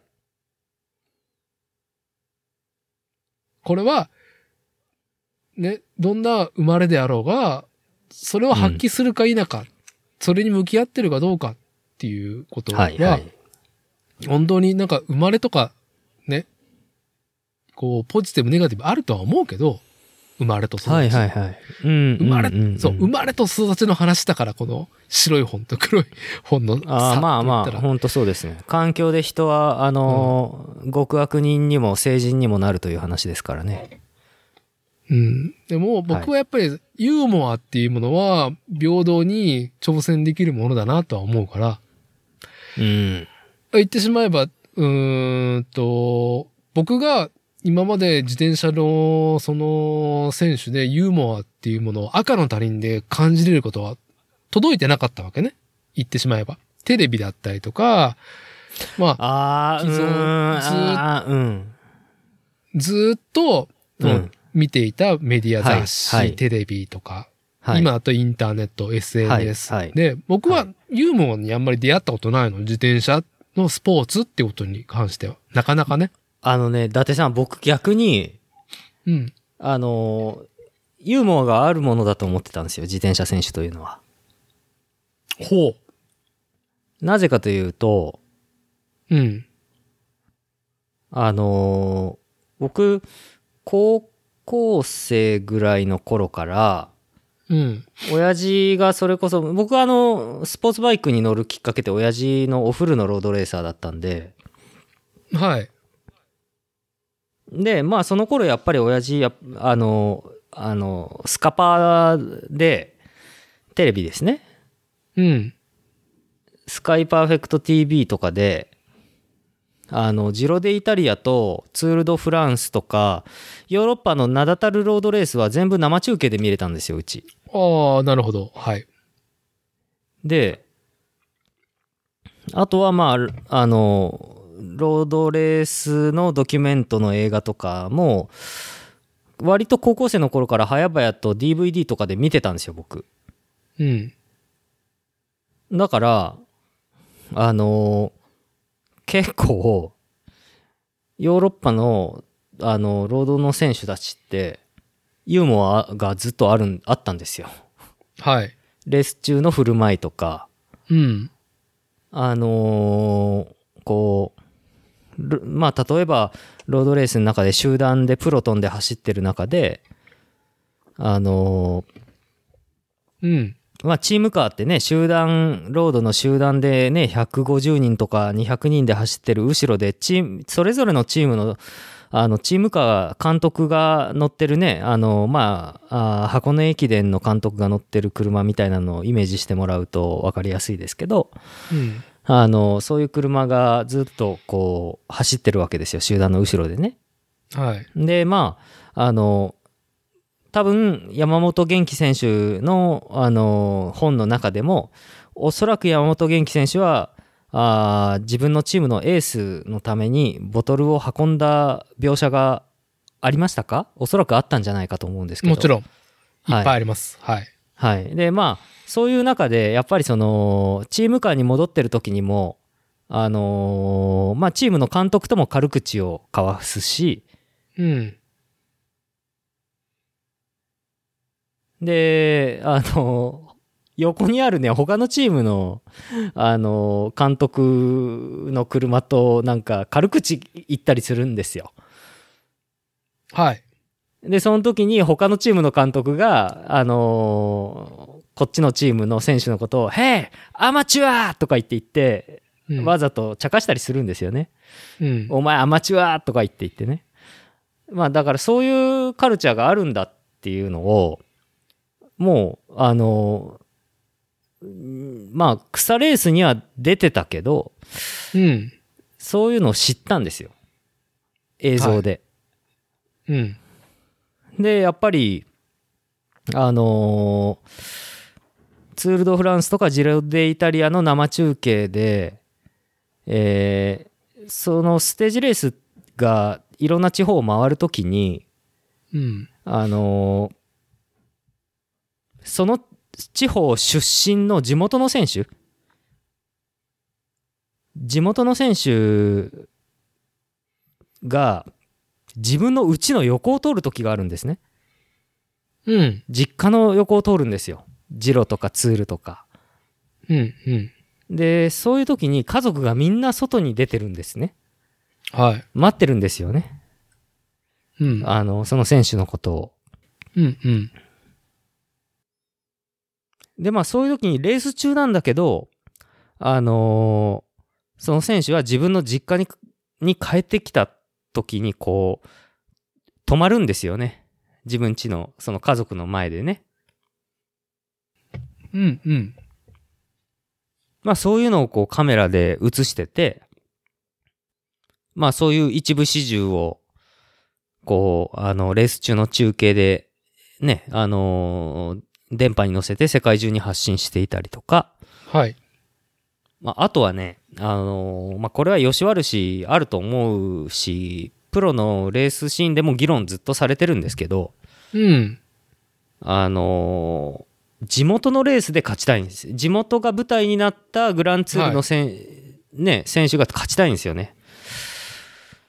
だから、あのー例えば、うんもしロードレースで逃げが成功して、で、2人だけで逃げてて、で、その2人のうち1人が、そこの町、ゴールの町が地元だった時とか、うん。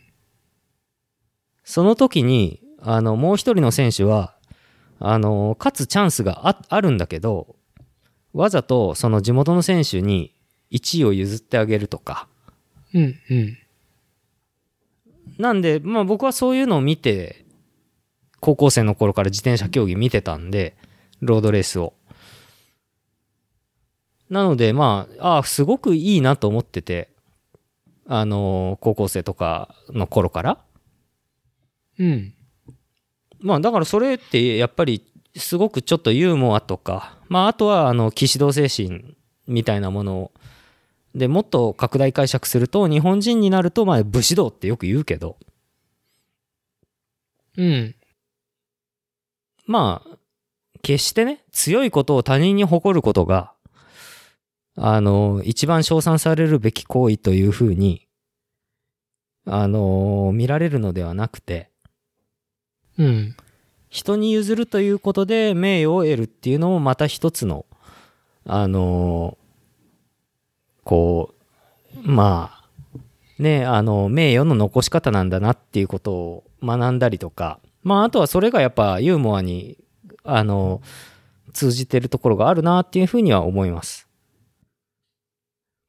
あのーね、あの、うんそれを、すごく、あの、この間、実際に目の当たりにしたことがあって、愛知県で。目の当たり？はい。はい、はい、目の前で。うん。あの、東海シクロクロス？はい。東海シクロクロス。東海シクロクロスシクロの、クロスのシリーズ戦ですね。今年東海地区中心にやってる。はい、今年の、あのー新城ステージで、うん。まあ、あの、マスターズですね。マスターズ1。マスターズの一番上のクラス。うん。マスターズの一番上のクラスで、あのーまあ、筧五郎選手ほ筧五郎選手が、あの、ハッチこと、まあ、作例にも登場ししてくださったゲストで、えー新城市の地域おこし協力隊で、えーシクロクロス、東海シクロクロスの運営にも、あの、非常にこう、あの、労労力を、あの、使ってくださってる八須賀智也さん。う。はい。はい。八須賀智也さんに1位を譲ったんですね、今年ね。ああ、五郎さんが？はい。おお、ゆ、譲ったというとなんか、それ、どういう雰囲気でやったの？えーっと、途中から、だい、あのね、やっぱり、ハッチさんも譲られたとはいえ、実力があるレーサーだから、あのーまあ、マスターズ1が新城のレースでスタートするじゃないですか。うん。で、だんだんだんだん、あの、八須賀さんと五郎さんの一騎打ちになるんですよ。二人だけが先頭になるんですね。うん。うん。で、あのー最後にの、もうほんと最後の直線まで、五郎さんと、あの、八須賀さんがずっと一緒に行ったんですよ。走ってたんですよ。ほだけど、さ最後の最後ぐらいの、最後の一周で、八須賀さん落車したんですよね。う。落車。はで、五郎さんがビューって先走っちゃったんだけど、い。うん。だけど、なんかね、五郎さんね、八須賀さんを待ったんですよ。で、その待ったって。そのレース中に。だから五郎さんは、五郎さんは、八須賀さんを勝たせたかったんですよ、そのレースで。ほなぜかというと、う。うん。新城の地域おこし協力隊で、東海シクロの主催で、うん。あのー自分も選手であるにもかかわらず、前日に、うん八須賀さんはやっぱりコースの設営をするんですよね。肉体労働ですよ。はい。で、疲れちゃうんですよ。はい。だけど、あのーやっぱりやるんですよね。八須賀さんという人は。はい。あのね、自転車乗り、スポーツ自転車人としては、そのやっぱね、乗って表現すべきっていうアイデンティティがあるからね。いやの乗る前にその場を作るっていう。ああ、乗る、乗る前にね。まあ自分のまあ体とかを使って場を作る。次の日の、はい、次の日の自分のライダーとしてのパフォーマンスに影響があるんですよ、それは。うん。でも、ちゃんと場は作ると。自分の体を使って場を作ると。うん。で、まあ、やっぱり新城ステージなんで、新城の地域おこし協力隊だから、うん。あのー一生懸命運営をやるわけですよね。八須賀さんは。はい。まあ、前日も、コース設営も準備あるし、当日も、その他のルーティーンがあるからね。。はいい、はい。はい。で、それをやってる八須賀さんに対して、五郎さんが、おそらく本当は五郎さんの実力的には、今の実力的には、あのー最終週に入る前から、ごあの、八須賀さんを引き離すぐらいのパワーがあったんじゃないかと思います。いや、まあ、パワーに関してはね、あの、筧五郎選手は、まあ、本当に日本国内屈指のヒルクライマーだからね。はい。特集とか、あの、筧五郎特集がね、雑誌でできるぐらい、まあね、うん。自転車雑誌できるぐらいのね。はい。うん。マスターズといえ、まあ、家計兄弟といったらね、本当に褒め言葉だけどね、自転車パカ兄弟だからね。はい。あのーね、ちょっとこう、かけ、かけ、まあ、五郎さん、あの、うちのフレーム作ってくれたりとかしたんですよ。あ、ゴロさん？うん。あ、そうなんだ。そうですよ。うん。で、まあ、あの、いろんなね、あの、話もしたりとか、うん。うん、してて、で、あの人って本当口下手だなっていうか、まあ、あんな年上のね、方にそんなことを、あの、批評的に言うのは非常にその、無礼なのは、あの、承知だけど、すごくいい人なんだけど、めちゃくちゃ誤解されやすい人なんですよね。誤解、誤解か。めだって、レース前とか、レース前後とか、レース中とか、めちゃくちゃナーバスなんだもん、あの人。ああ、そうなんだ。僕は逆に、あの、レース以外の家計殺ししか知らないから、うん。あの、兄弟揃ってくだらないなって、この褒め言葉ね。ユーモアあるなっていう、ユーモアあるなっていう。くだら、くだらないね、うん。兄弟揃ってっていうね、あの、ん。感じしか、感じしかないから。はい。違う。やっぱ五郎さんって本番になるとあのめちゃくちゃこうあのやっぱり現役って今も現役だから失礼だけどもっと若かった時にとんがってたレーサーだった時のうん。本性がビュッて出る時あるんだけど、うん。でそれでやっぱりそのちょっとこう周りの人に誤解をまあ観客見てる人とかに誤解されたりすることもああるみたいだけどでもあの、まあ、後でなんかそういうのにはそのレースに対するそのシリアスな向き合い方っていうのは、まあ、いろいろね、あの、チームだったりとかからは聞いていたけど、まあでも、それは結果が伴ってるから、それゆえかなとは僕はうんうんうんうん感じてたんだけど。はいはいでうん。だでそういうのも含めてなんか僕ふらふらあのシクロクロスのレース見に行った時にうん。五郎さんがなんかあのーレース前の準備してたんですよ。はい。でそれに対して、まあ、僕僕ねく結構空気読めないとかあと空気あえてぶっ壊すタイプの人なんでまあ、あのシンくん別に空気読まなくていいですよっていうふうに僕は思ってるんで。うんはいそうそう空気をぶでっ壊した話で。そうそうそう AKB ですねうん本当に、うん、はい。あえあえて空気ぶっ壊すっていうのの略が AKB です。はい。はい。あの、んあの、レース前の五郎さんに、ああ、こんにちはとか言って話に行ったんですよね。うんうん、はい。はい。うん、なんか、そしたら五郎さんが、なんか、あの、いや、こんな風に僕に話しかけてくれるなんて、新さんぐらいっすよ、みたいなことをいじけてて、なぜか。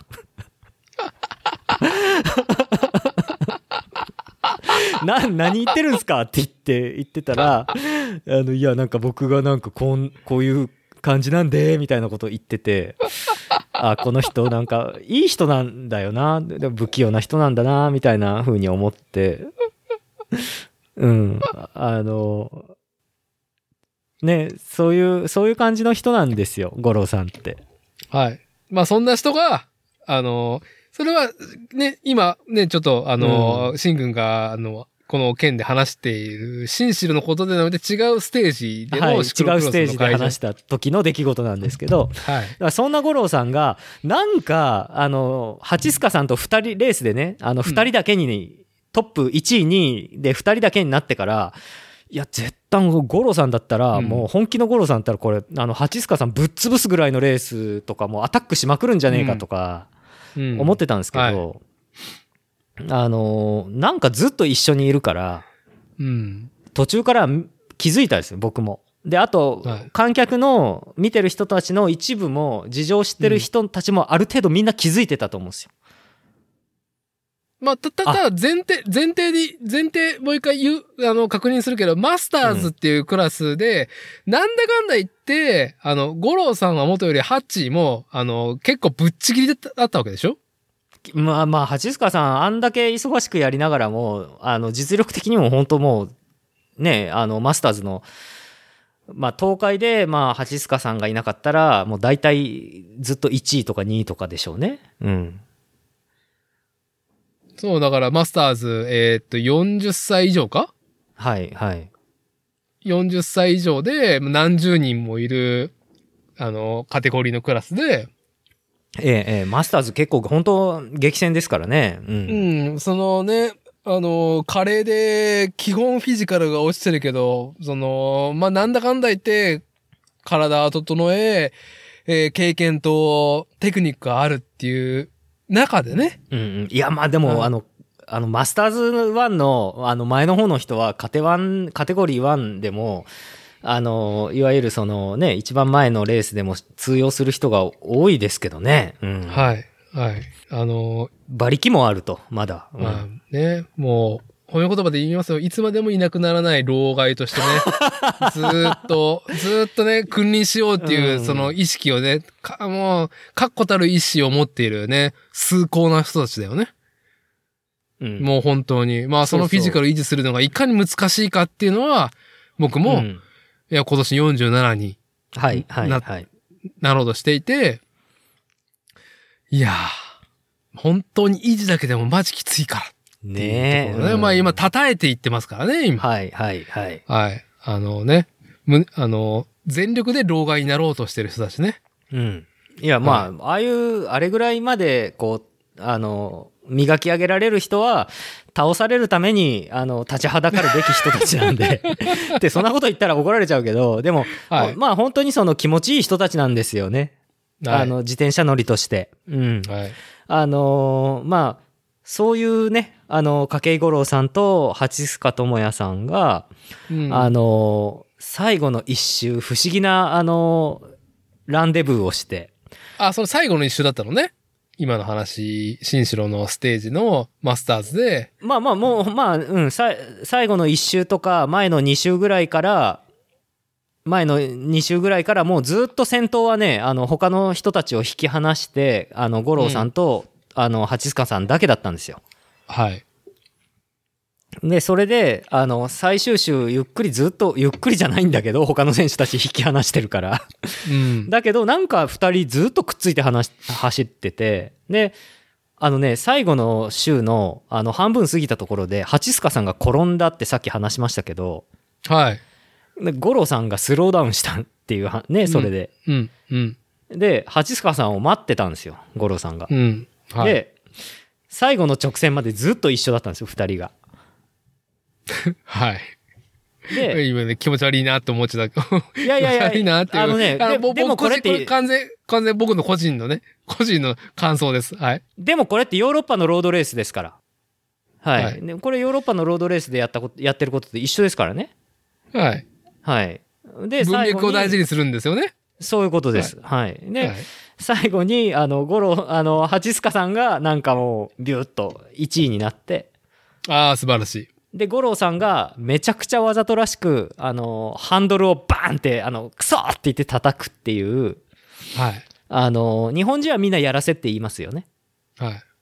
だけど僕はあすあちゃんとそういうことやるんだと思って日本のそういうレーサーの人たちもにアマチュアレーサーいいもんでうん、これ、あの、ね、例えとして、はい崇高な意味で使えますよ、今、例えとしてね。そうですねはいプロレスですね。プロレスですはいはい。これはプロレスです、これは完全プロレス。うんちゃんと、ね、マスターズエントリーしてる方たちを、ね、ぶっちぎった上で、上位二人で、あの、1位、2位がキャッキャしてる。ね、はい肉弾戦でキャッキャしてえいて、しかも役者をしてる。男芸者をしてる、えそうです。ね。うん。あのー本当に、ちゃんとしたその技を受け切れる、耐え抜くはいはい。とか、打ち込むスキル、ええ。技術、あと体力、フィジカルあってのこそ、スキルあってこそのプロレスうん。を、その自転車シーンでやったわけですね。そうですね。まあそのストーリーローカル持って。うんローカルのシクロのレースでそういうのを見たっていうので、いやー五郎さん五郎さんいいなって思いましたはい。うんはい。五郎。さん、なかなかね、あの、ちょっとこう、ナイーブな感じの人ではあるんで、あの人もね。うんまあでもねすごく素敵な、あのーなと思いましたね。まあ、家計ブラザーズね。はいはい家計太一、家計五郎、この二人をね、知らない自転車スポーツ愛好家は東海圏にはなかなか、あの、何かにエントリーしてる人はね、あの、いないとは思いますけども、はい。やっぱお兄ちん。ゃんのね、あの、太一さんの方は、もうずっと前から、自分が勃起するために、そのフィールドだったりとかシーンに、うんうんね、いろいろその助力、まあ、時間、体、お金を使ってきた人だからね。はいはい。うん、ずーっとだよ。もう20年ぐらいね、やってる人だから、そういうこと。で、ね、うん。まあ、しかもその上で、あの、最高のエレクトをレース本番では見せるっていうね。はいはい。うん、レースで勝つっていうね、一番になるっていうことをして。で、まあ、弟の五郎さんは五郎さんでね、まあ、カリスマヒルクライマーだよね。もう、ホビーレーサーとプロのなんかな、こう、なんだろう。狭間がなんか、こうな、う、うやむやになる感じのところだよね。本当に。ああれで、でもあれでしょ？あの、五郎さん、一応僕もあの、あんまりあの、確定情報じゃないけど、うんあの、20代とかの時はもう本当日本歩道のね、実業団チームの本当レーサーとして活躍してた人なんで、国内の本当トップ、今でいう、あの、実業団レースのトップみたいなところにずっといた人ではあるんで、確かそういう方なんで、あの、稲目とかね、最近だと。あの、稲雨の前ですよね。稲目の前だよね。稲目はどちらかというとホビー味があるんだよね、ちょっと。うん、まあね、はいはい、そうですね、うんはい。なんかちょっとそ、そホビー味があるって言われると多分し、稲目の人に怒られちゃうかもしれんけど、ガチプロではないよね。ガチプロではない、それで食ってるわけじゃないし、うん。はい。まあね、あの、シリアスレーサー、ね、あの、ゴロさんはね、本当に、なんか、落車があるレースには、あいつ出ねえんだよ、本当に。って言ってね、リナーメの監督が愚痴をこぼしてたっていうね、あの、昔話があったりとかね。いや、ぼ、僕の身になっても僕だって出ないっすよ、そんなの。でも、ね、そこで出る出ないのね、ケツを、あの、問われるっていうね。周りの稼げないのは嫌だもん。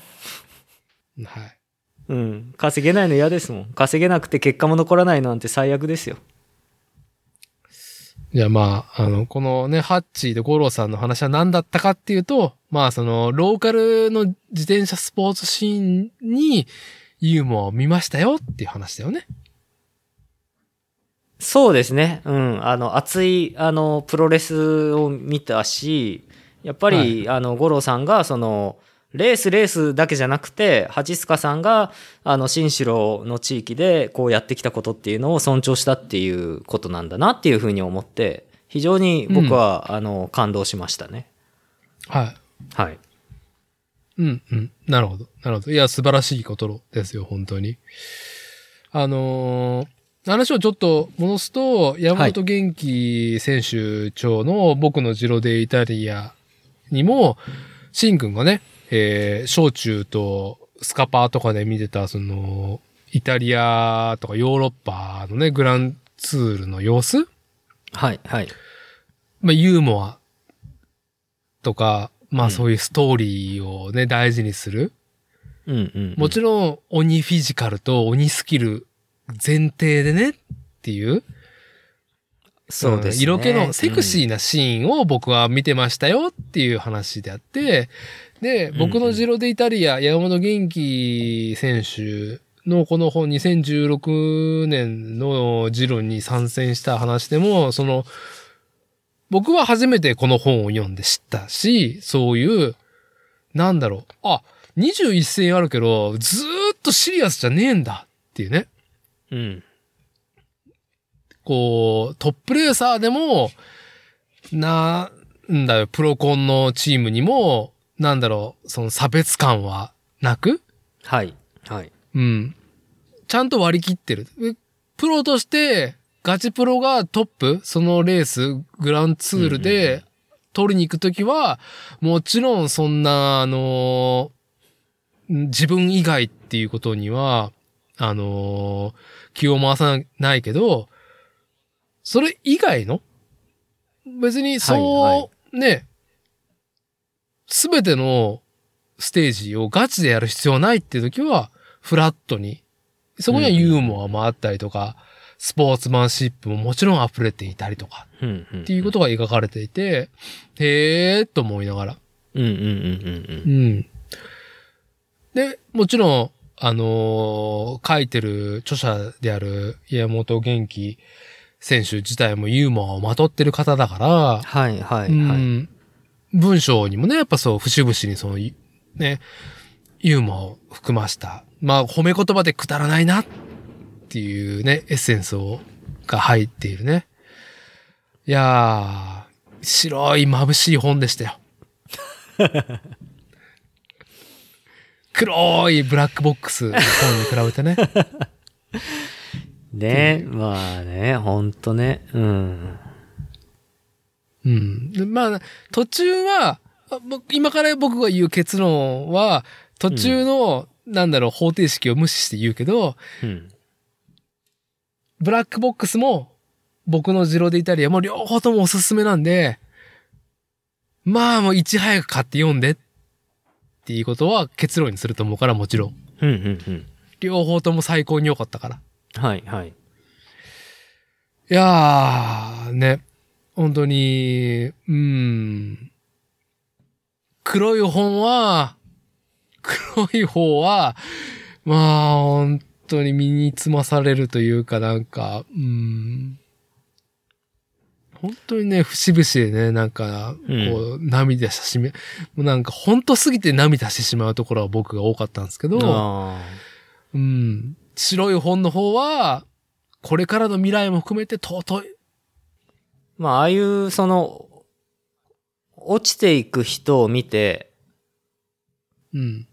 娯楽にするのも一つの娯楽ですね。ああ、もちろんね。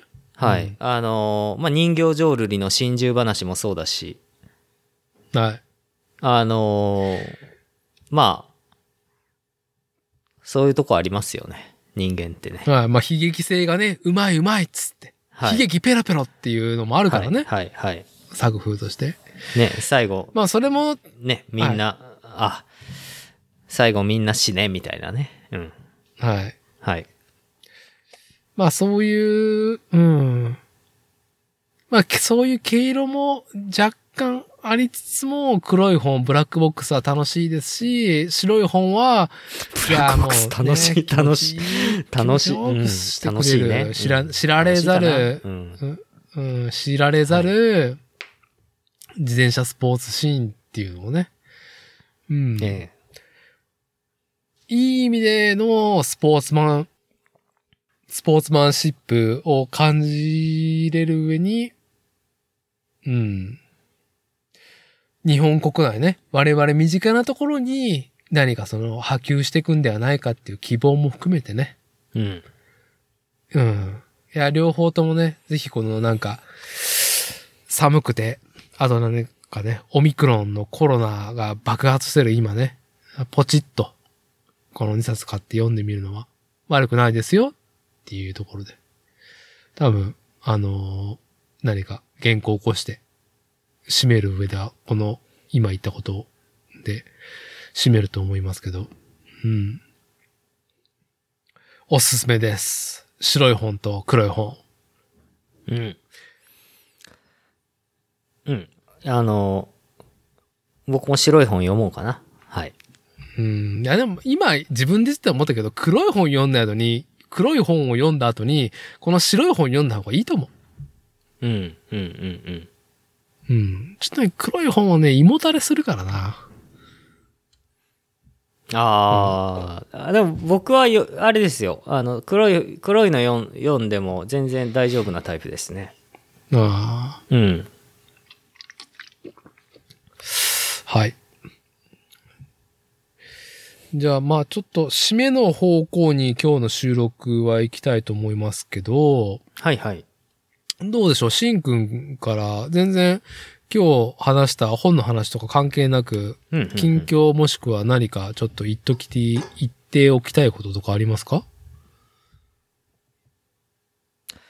近況は、10、服部製作所10年目を今、あの、爆走中でありますけれども、はい。はい。あのーいろいろな制作手法とかが、まあ、新たなステージで、あのいろんなことができそうだと。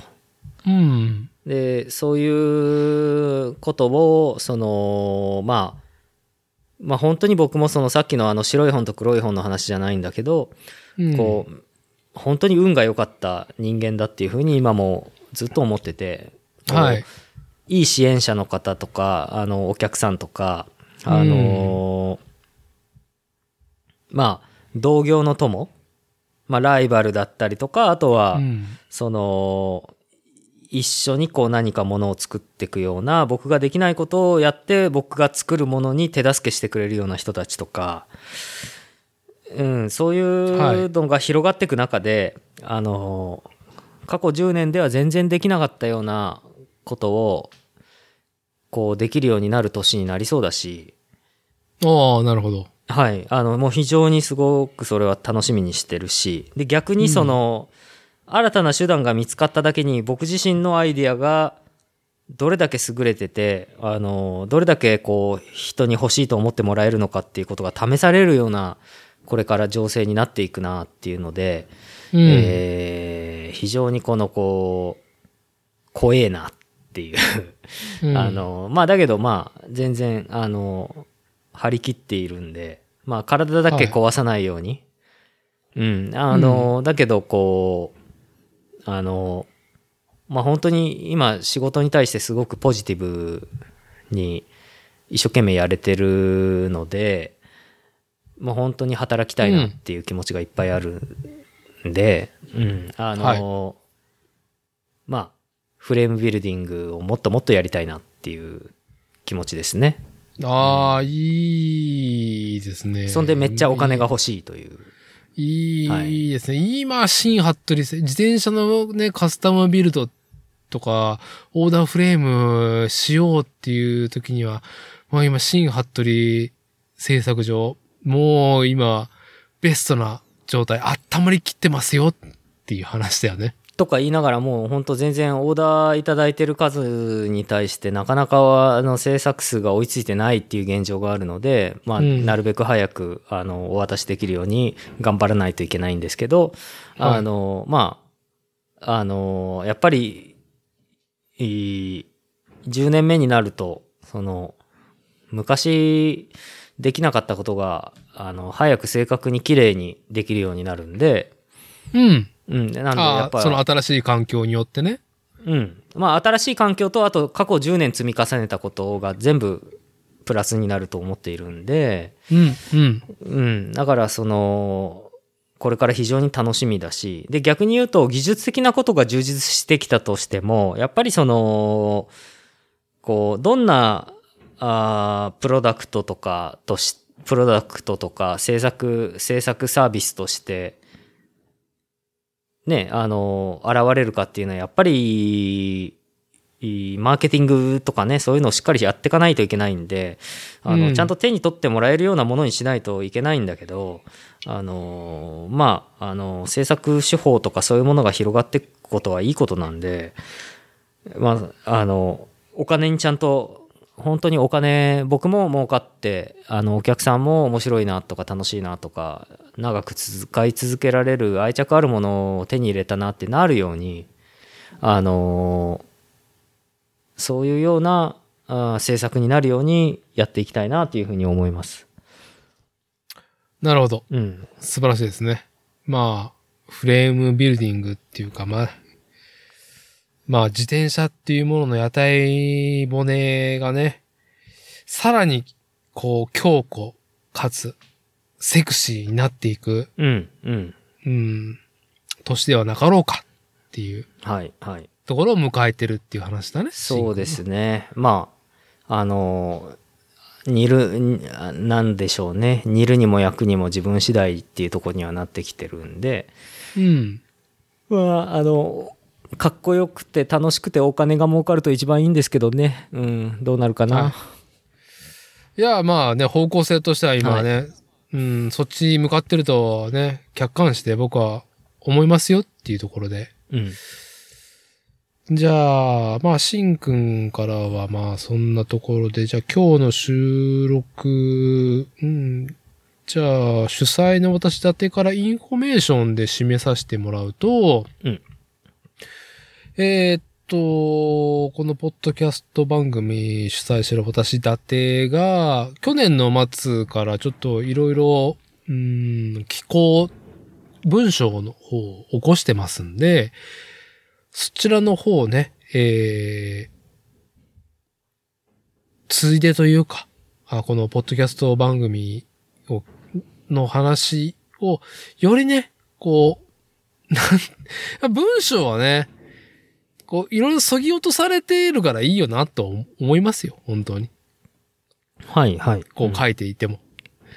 そういうアウトプットをしていますんで、ちょっとご覧になっていただければっていうところで、一つはまず、あの、プロマ、えー、かんだな、プラモデルの方で言うと、えー2020年の5月から始まってる、模型の楽しさをシェアするサイト、nipper.com、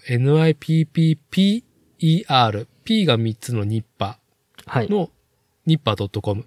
こちらの方で定期的にちょっと僕もあの、機構の方をですね、主催の方がオープンにされてるってことで、僕もちょっと、うんうんえー、去年の末から、まあどうでしょう、1週間に一遍を目標に、まあ実際は10日に一度ぐらいになってるんですけど、寄稿していますと。ただ、こちらのサイトは本当ひ一日一晩で3つも記事も上がるっていうですね。はい。もうほんと濁流のような鬼コンテンツのサイトなんで、なかなか私のね、えー、気候の方はちょっと埋もれてしまうと思いますけども、まあまあタイミングで見てもらえれば、特に、えー、このポッドキャスト番組作るをテーマに世間話をしているポッドキャストを耳にしてるね、えー、リスナーの方だったら、プラモデルとか、あーその他含むものっていうのは興味深いと思いますんで、はいはい。ニッパー .com ぜひともちょっとチェックしてもらえればっていうのと、もう一つ寄稿してる先が、えー、サイクルジャーナルテタヌラー。はい。t-e、まあ、うん言いにくいな t-e-t-a-n-u-r-a-e。うんテタヌラテタヌラ？え、伸ばすのあれ？ラーなの？テタヌラじゃないの？ー。テタ、テタヌラ？テタヌラ？テタヌラ。まあね、いつかあれあれでしょ？なんか。か、タッペちゃんに聞いたよ。ん？ジュラシックパークに出てくる。恐竜だったっけな？恐竜のフランス語読みなんでしょ、ああ、ややこ、ややこ、ややこしいな。まあ、もうなんかさ、高学歴のさ、なんかあのカルチャー系の人たちの、そういうあの、よく分かりにくいことはもう本当やめてほしいね、本当に。ああ、いいですね。あの、あの、ヒゲ。ヒゲ、知った人間をヒゲするっていうね。そうそうそうそう。もうまあ本当さ、もう本当インテリムカつくわ、みたいなね。うん。はい。テタヌラヒゲ。いやいや、でハウスヒもすごゲっていうところで。く、すごくいい、あの、メディアですよね。あの、はいうん、本当いやいやいやいやかっこいいし。ほ本当にねうんあの、軽薄な意味じゃなくかっこいいしね。うん。あのー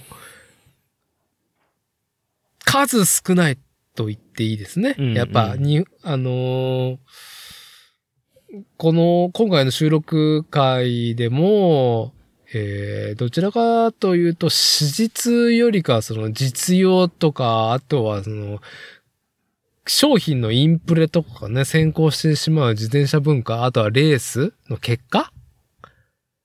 とかね。はい、はい。うん、うん。うんもっとね、物語だったりとか、史実だったりとか、文脈だったりとか、で自転車におけるね、自転車文化におけるものを知り得る上では、あーうんうんうんアマチュアの枠、あえてね、ノンスポンサーでやってるウェブメディアをオタクハウス氏がやってるんで、うんえー、まあ、なんだろう、最近のトレンドで言うと、バイクパッキングだったりとかう、ん、うん、うん、うんう。ん。ツーリングのことだったりとか、まあ、局地ツーリングからカカジュアルなものだったりとか、まあ、日本国内、海外の自転車文化についてのことがね、記事が、あのーまあちょっと不定期になりますが、上がっているっていうね。うん。自転車文化内で言うと希少なメディアだと思います。こちらの方にね、僕はそれはもう本当なんだろう、リスペクトとして協力できればっていうので、で、うんまあ、ニッパー .com ににも言えるんだけど、やっぱ、リスペクトとして何ができるって言ったらそこに寄稿してね、うんうんうんうんコンテンツを足すお手伝いできたらなっていうので、えー自転車の方ではテタヌラの方僕も寄稿し始めていて、一個ちょっとボリュームが大きいんですけど、子育てと自転車、趣味との両立っていうですね、おじさんにはね、ビシバシ響くんではなかろうかっていうことをね、結構、ちょっと、だいぶ真面目に書いてますんで、はい。子育てと自転車、趣味との両立。うん。まあ、これ多分、テタヌラ .jp 開いてもらえれば、あ最近の記事でありますんで、えーご覧になってもらえればっていうのと、今日はですね、このポッドキャスト番組作例では、冒頭から黒い本と白い本の、ね、コントラストが眩しすぎて目が潰れるわっていう話してたんですけど、私が。はいはい。まあ、これについてはやっぱり自転車文化としてはやっぱり、うーん、注目すべきことだと僕は本当に思うんで、はいはい。このことについて寄稿したいなと思うので今原稿を起こしてる最中です。まあ、ちょっと遠からずのうちにアップされるとは思いますんで、うんうんうん。こちらのサイクルジャーナルと合わせて、えー楽しんでもらえればと思います。じゃあ、まあ、そんなところで、ちょっとね、今日は私だって自転車についてね、ちょっと、うん、声を張って喋りましたっていうところで、えーお疲れ様でした。締める上でシンくんの方から何かありますか？うーん大丈夫ですか？世の中金。はい。そうですね。はい。はい。えーね、そのね、今のしんくんの言葉、ね、本当にバカみたいな行間があるんですけど、それを知る上では、第166回芥川賞受賞作品、砂川文治著、ブラックボックス。はい。ぜひとも、まず読んでいただければと思います。はい。っていうところで、今回は以上となります。じゃあ、しんくん今日もありがとうございました。ありがとうございました。はい。またよろしくお願いします。またよろしくお願いします。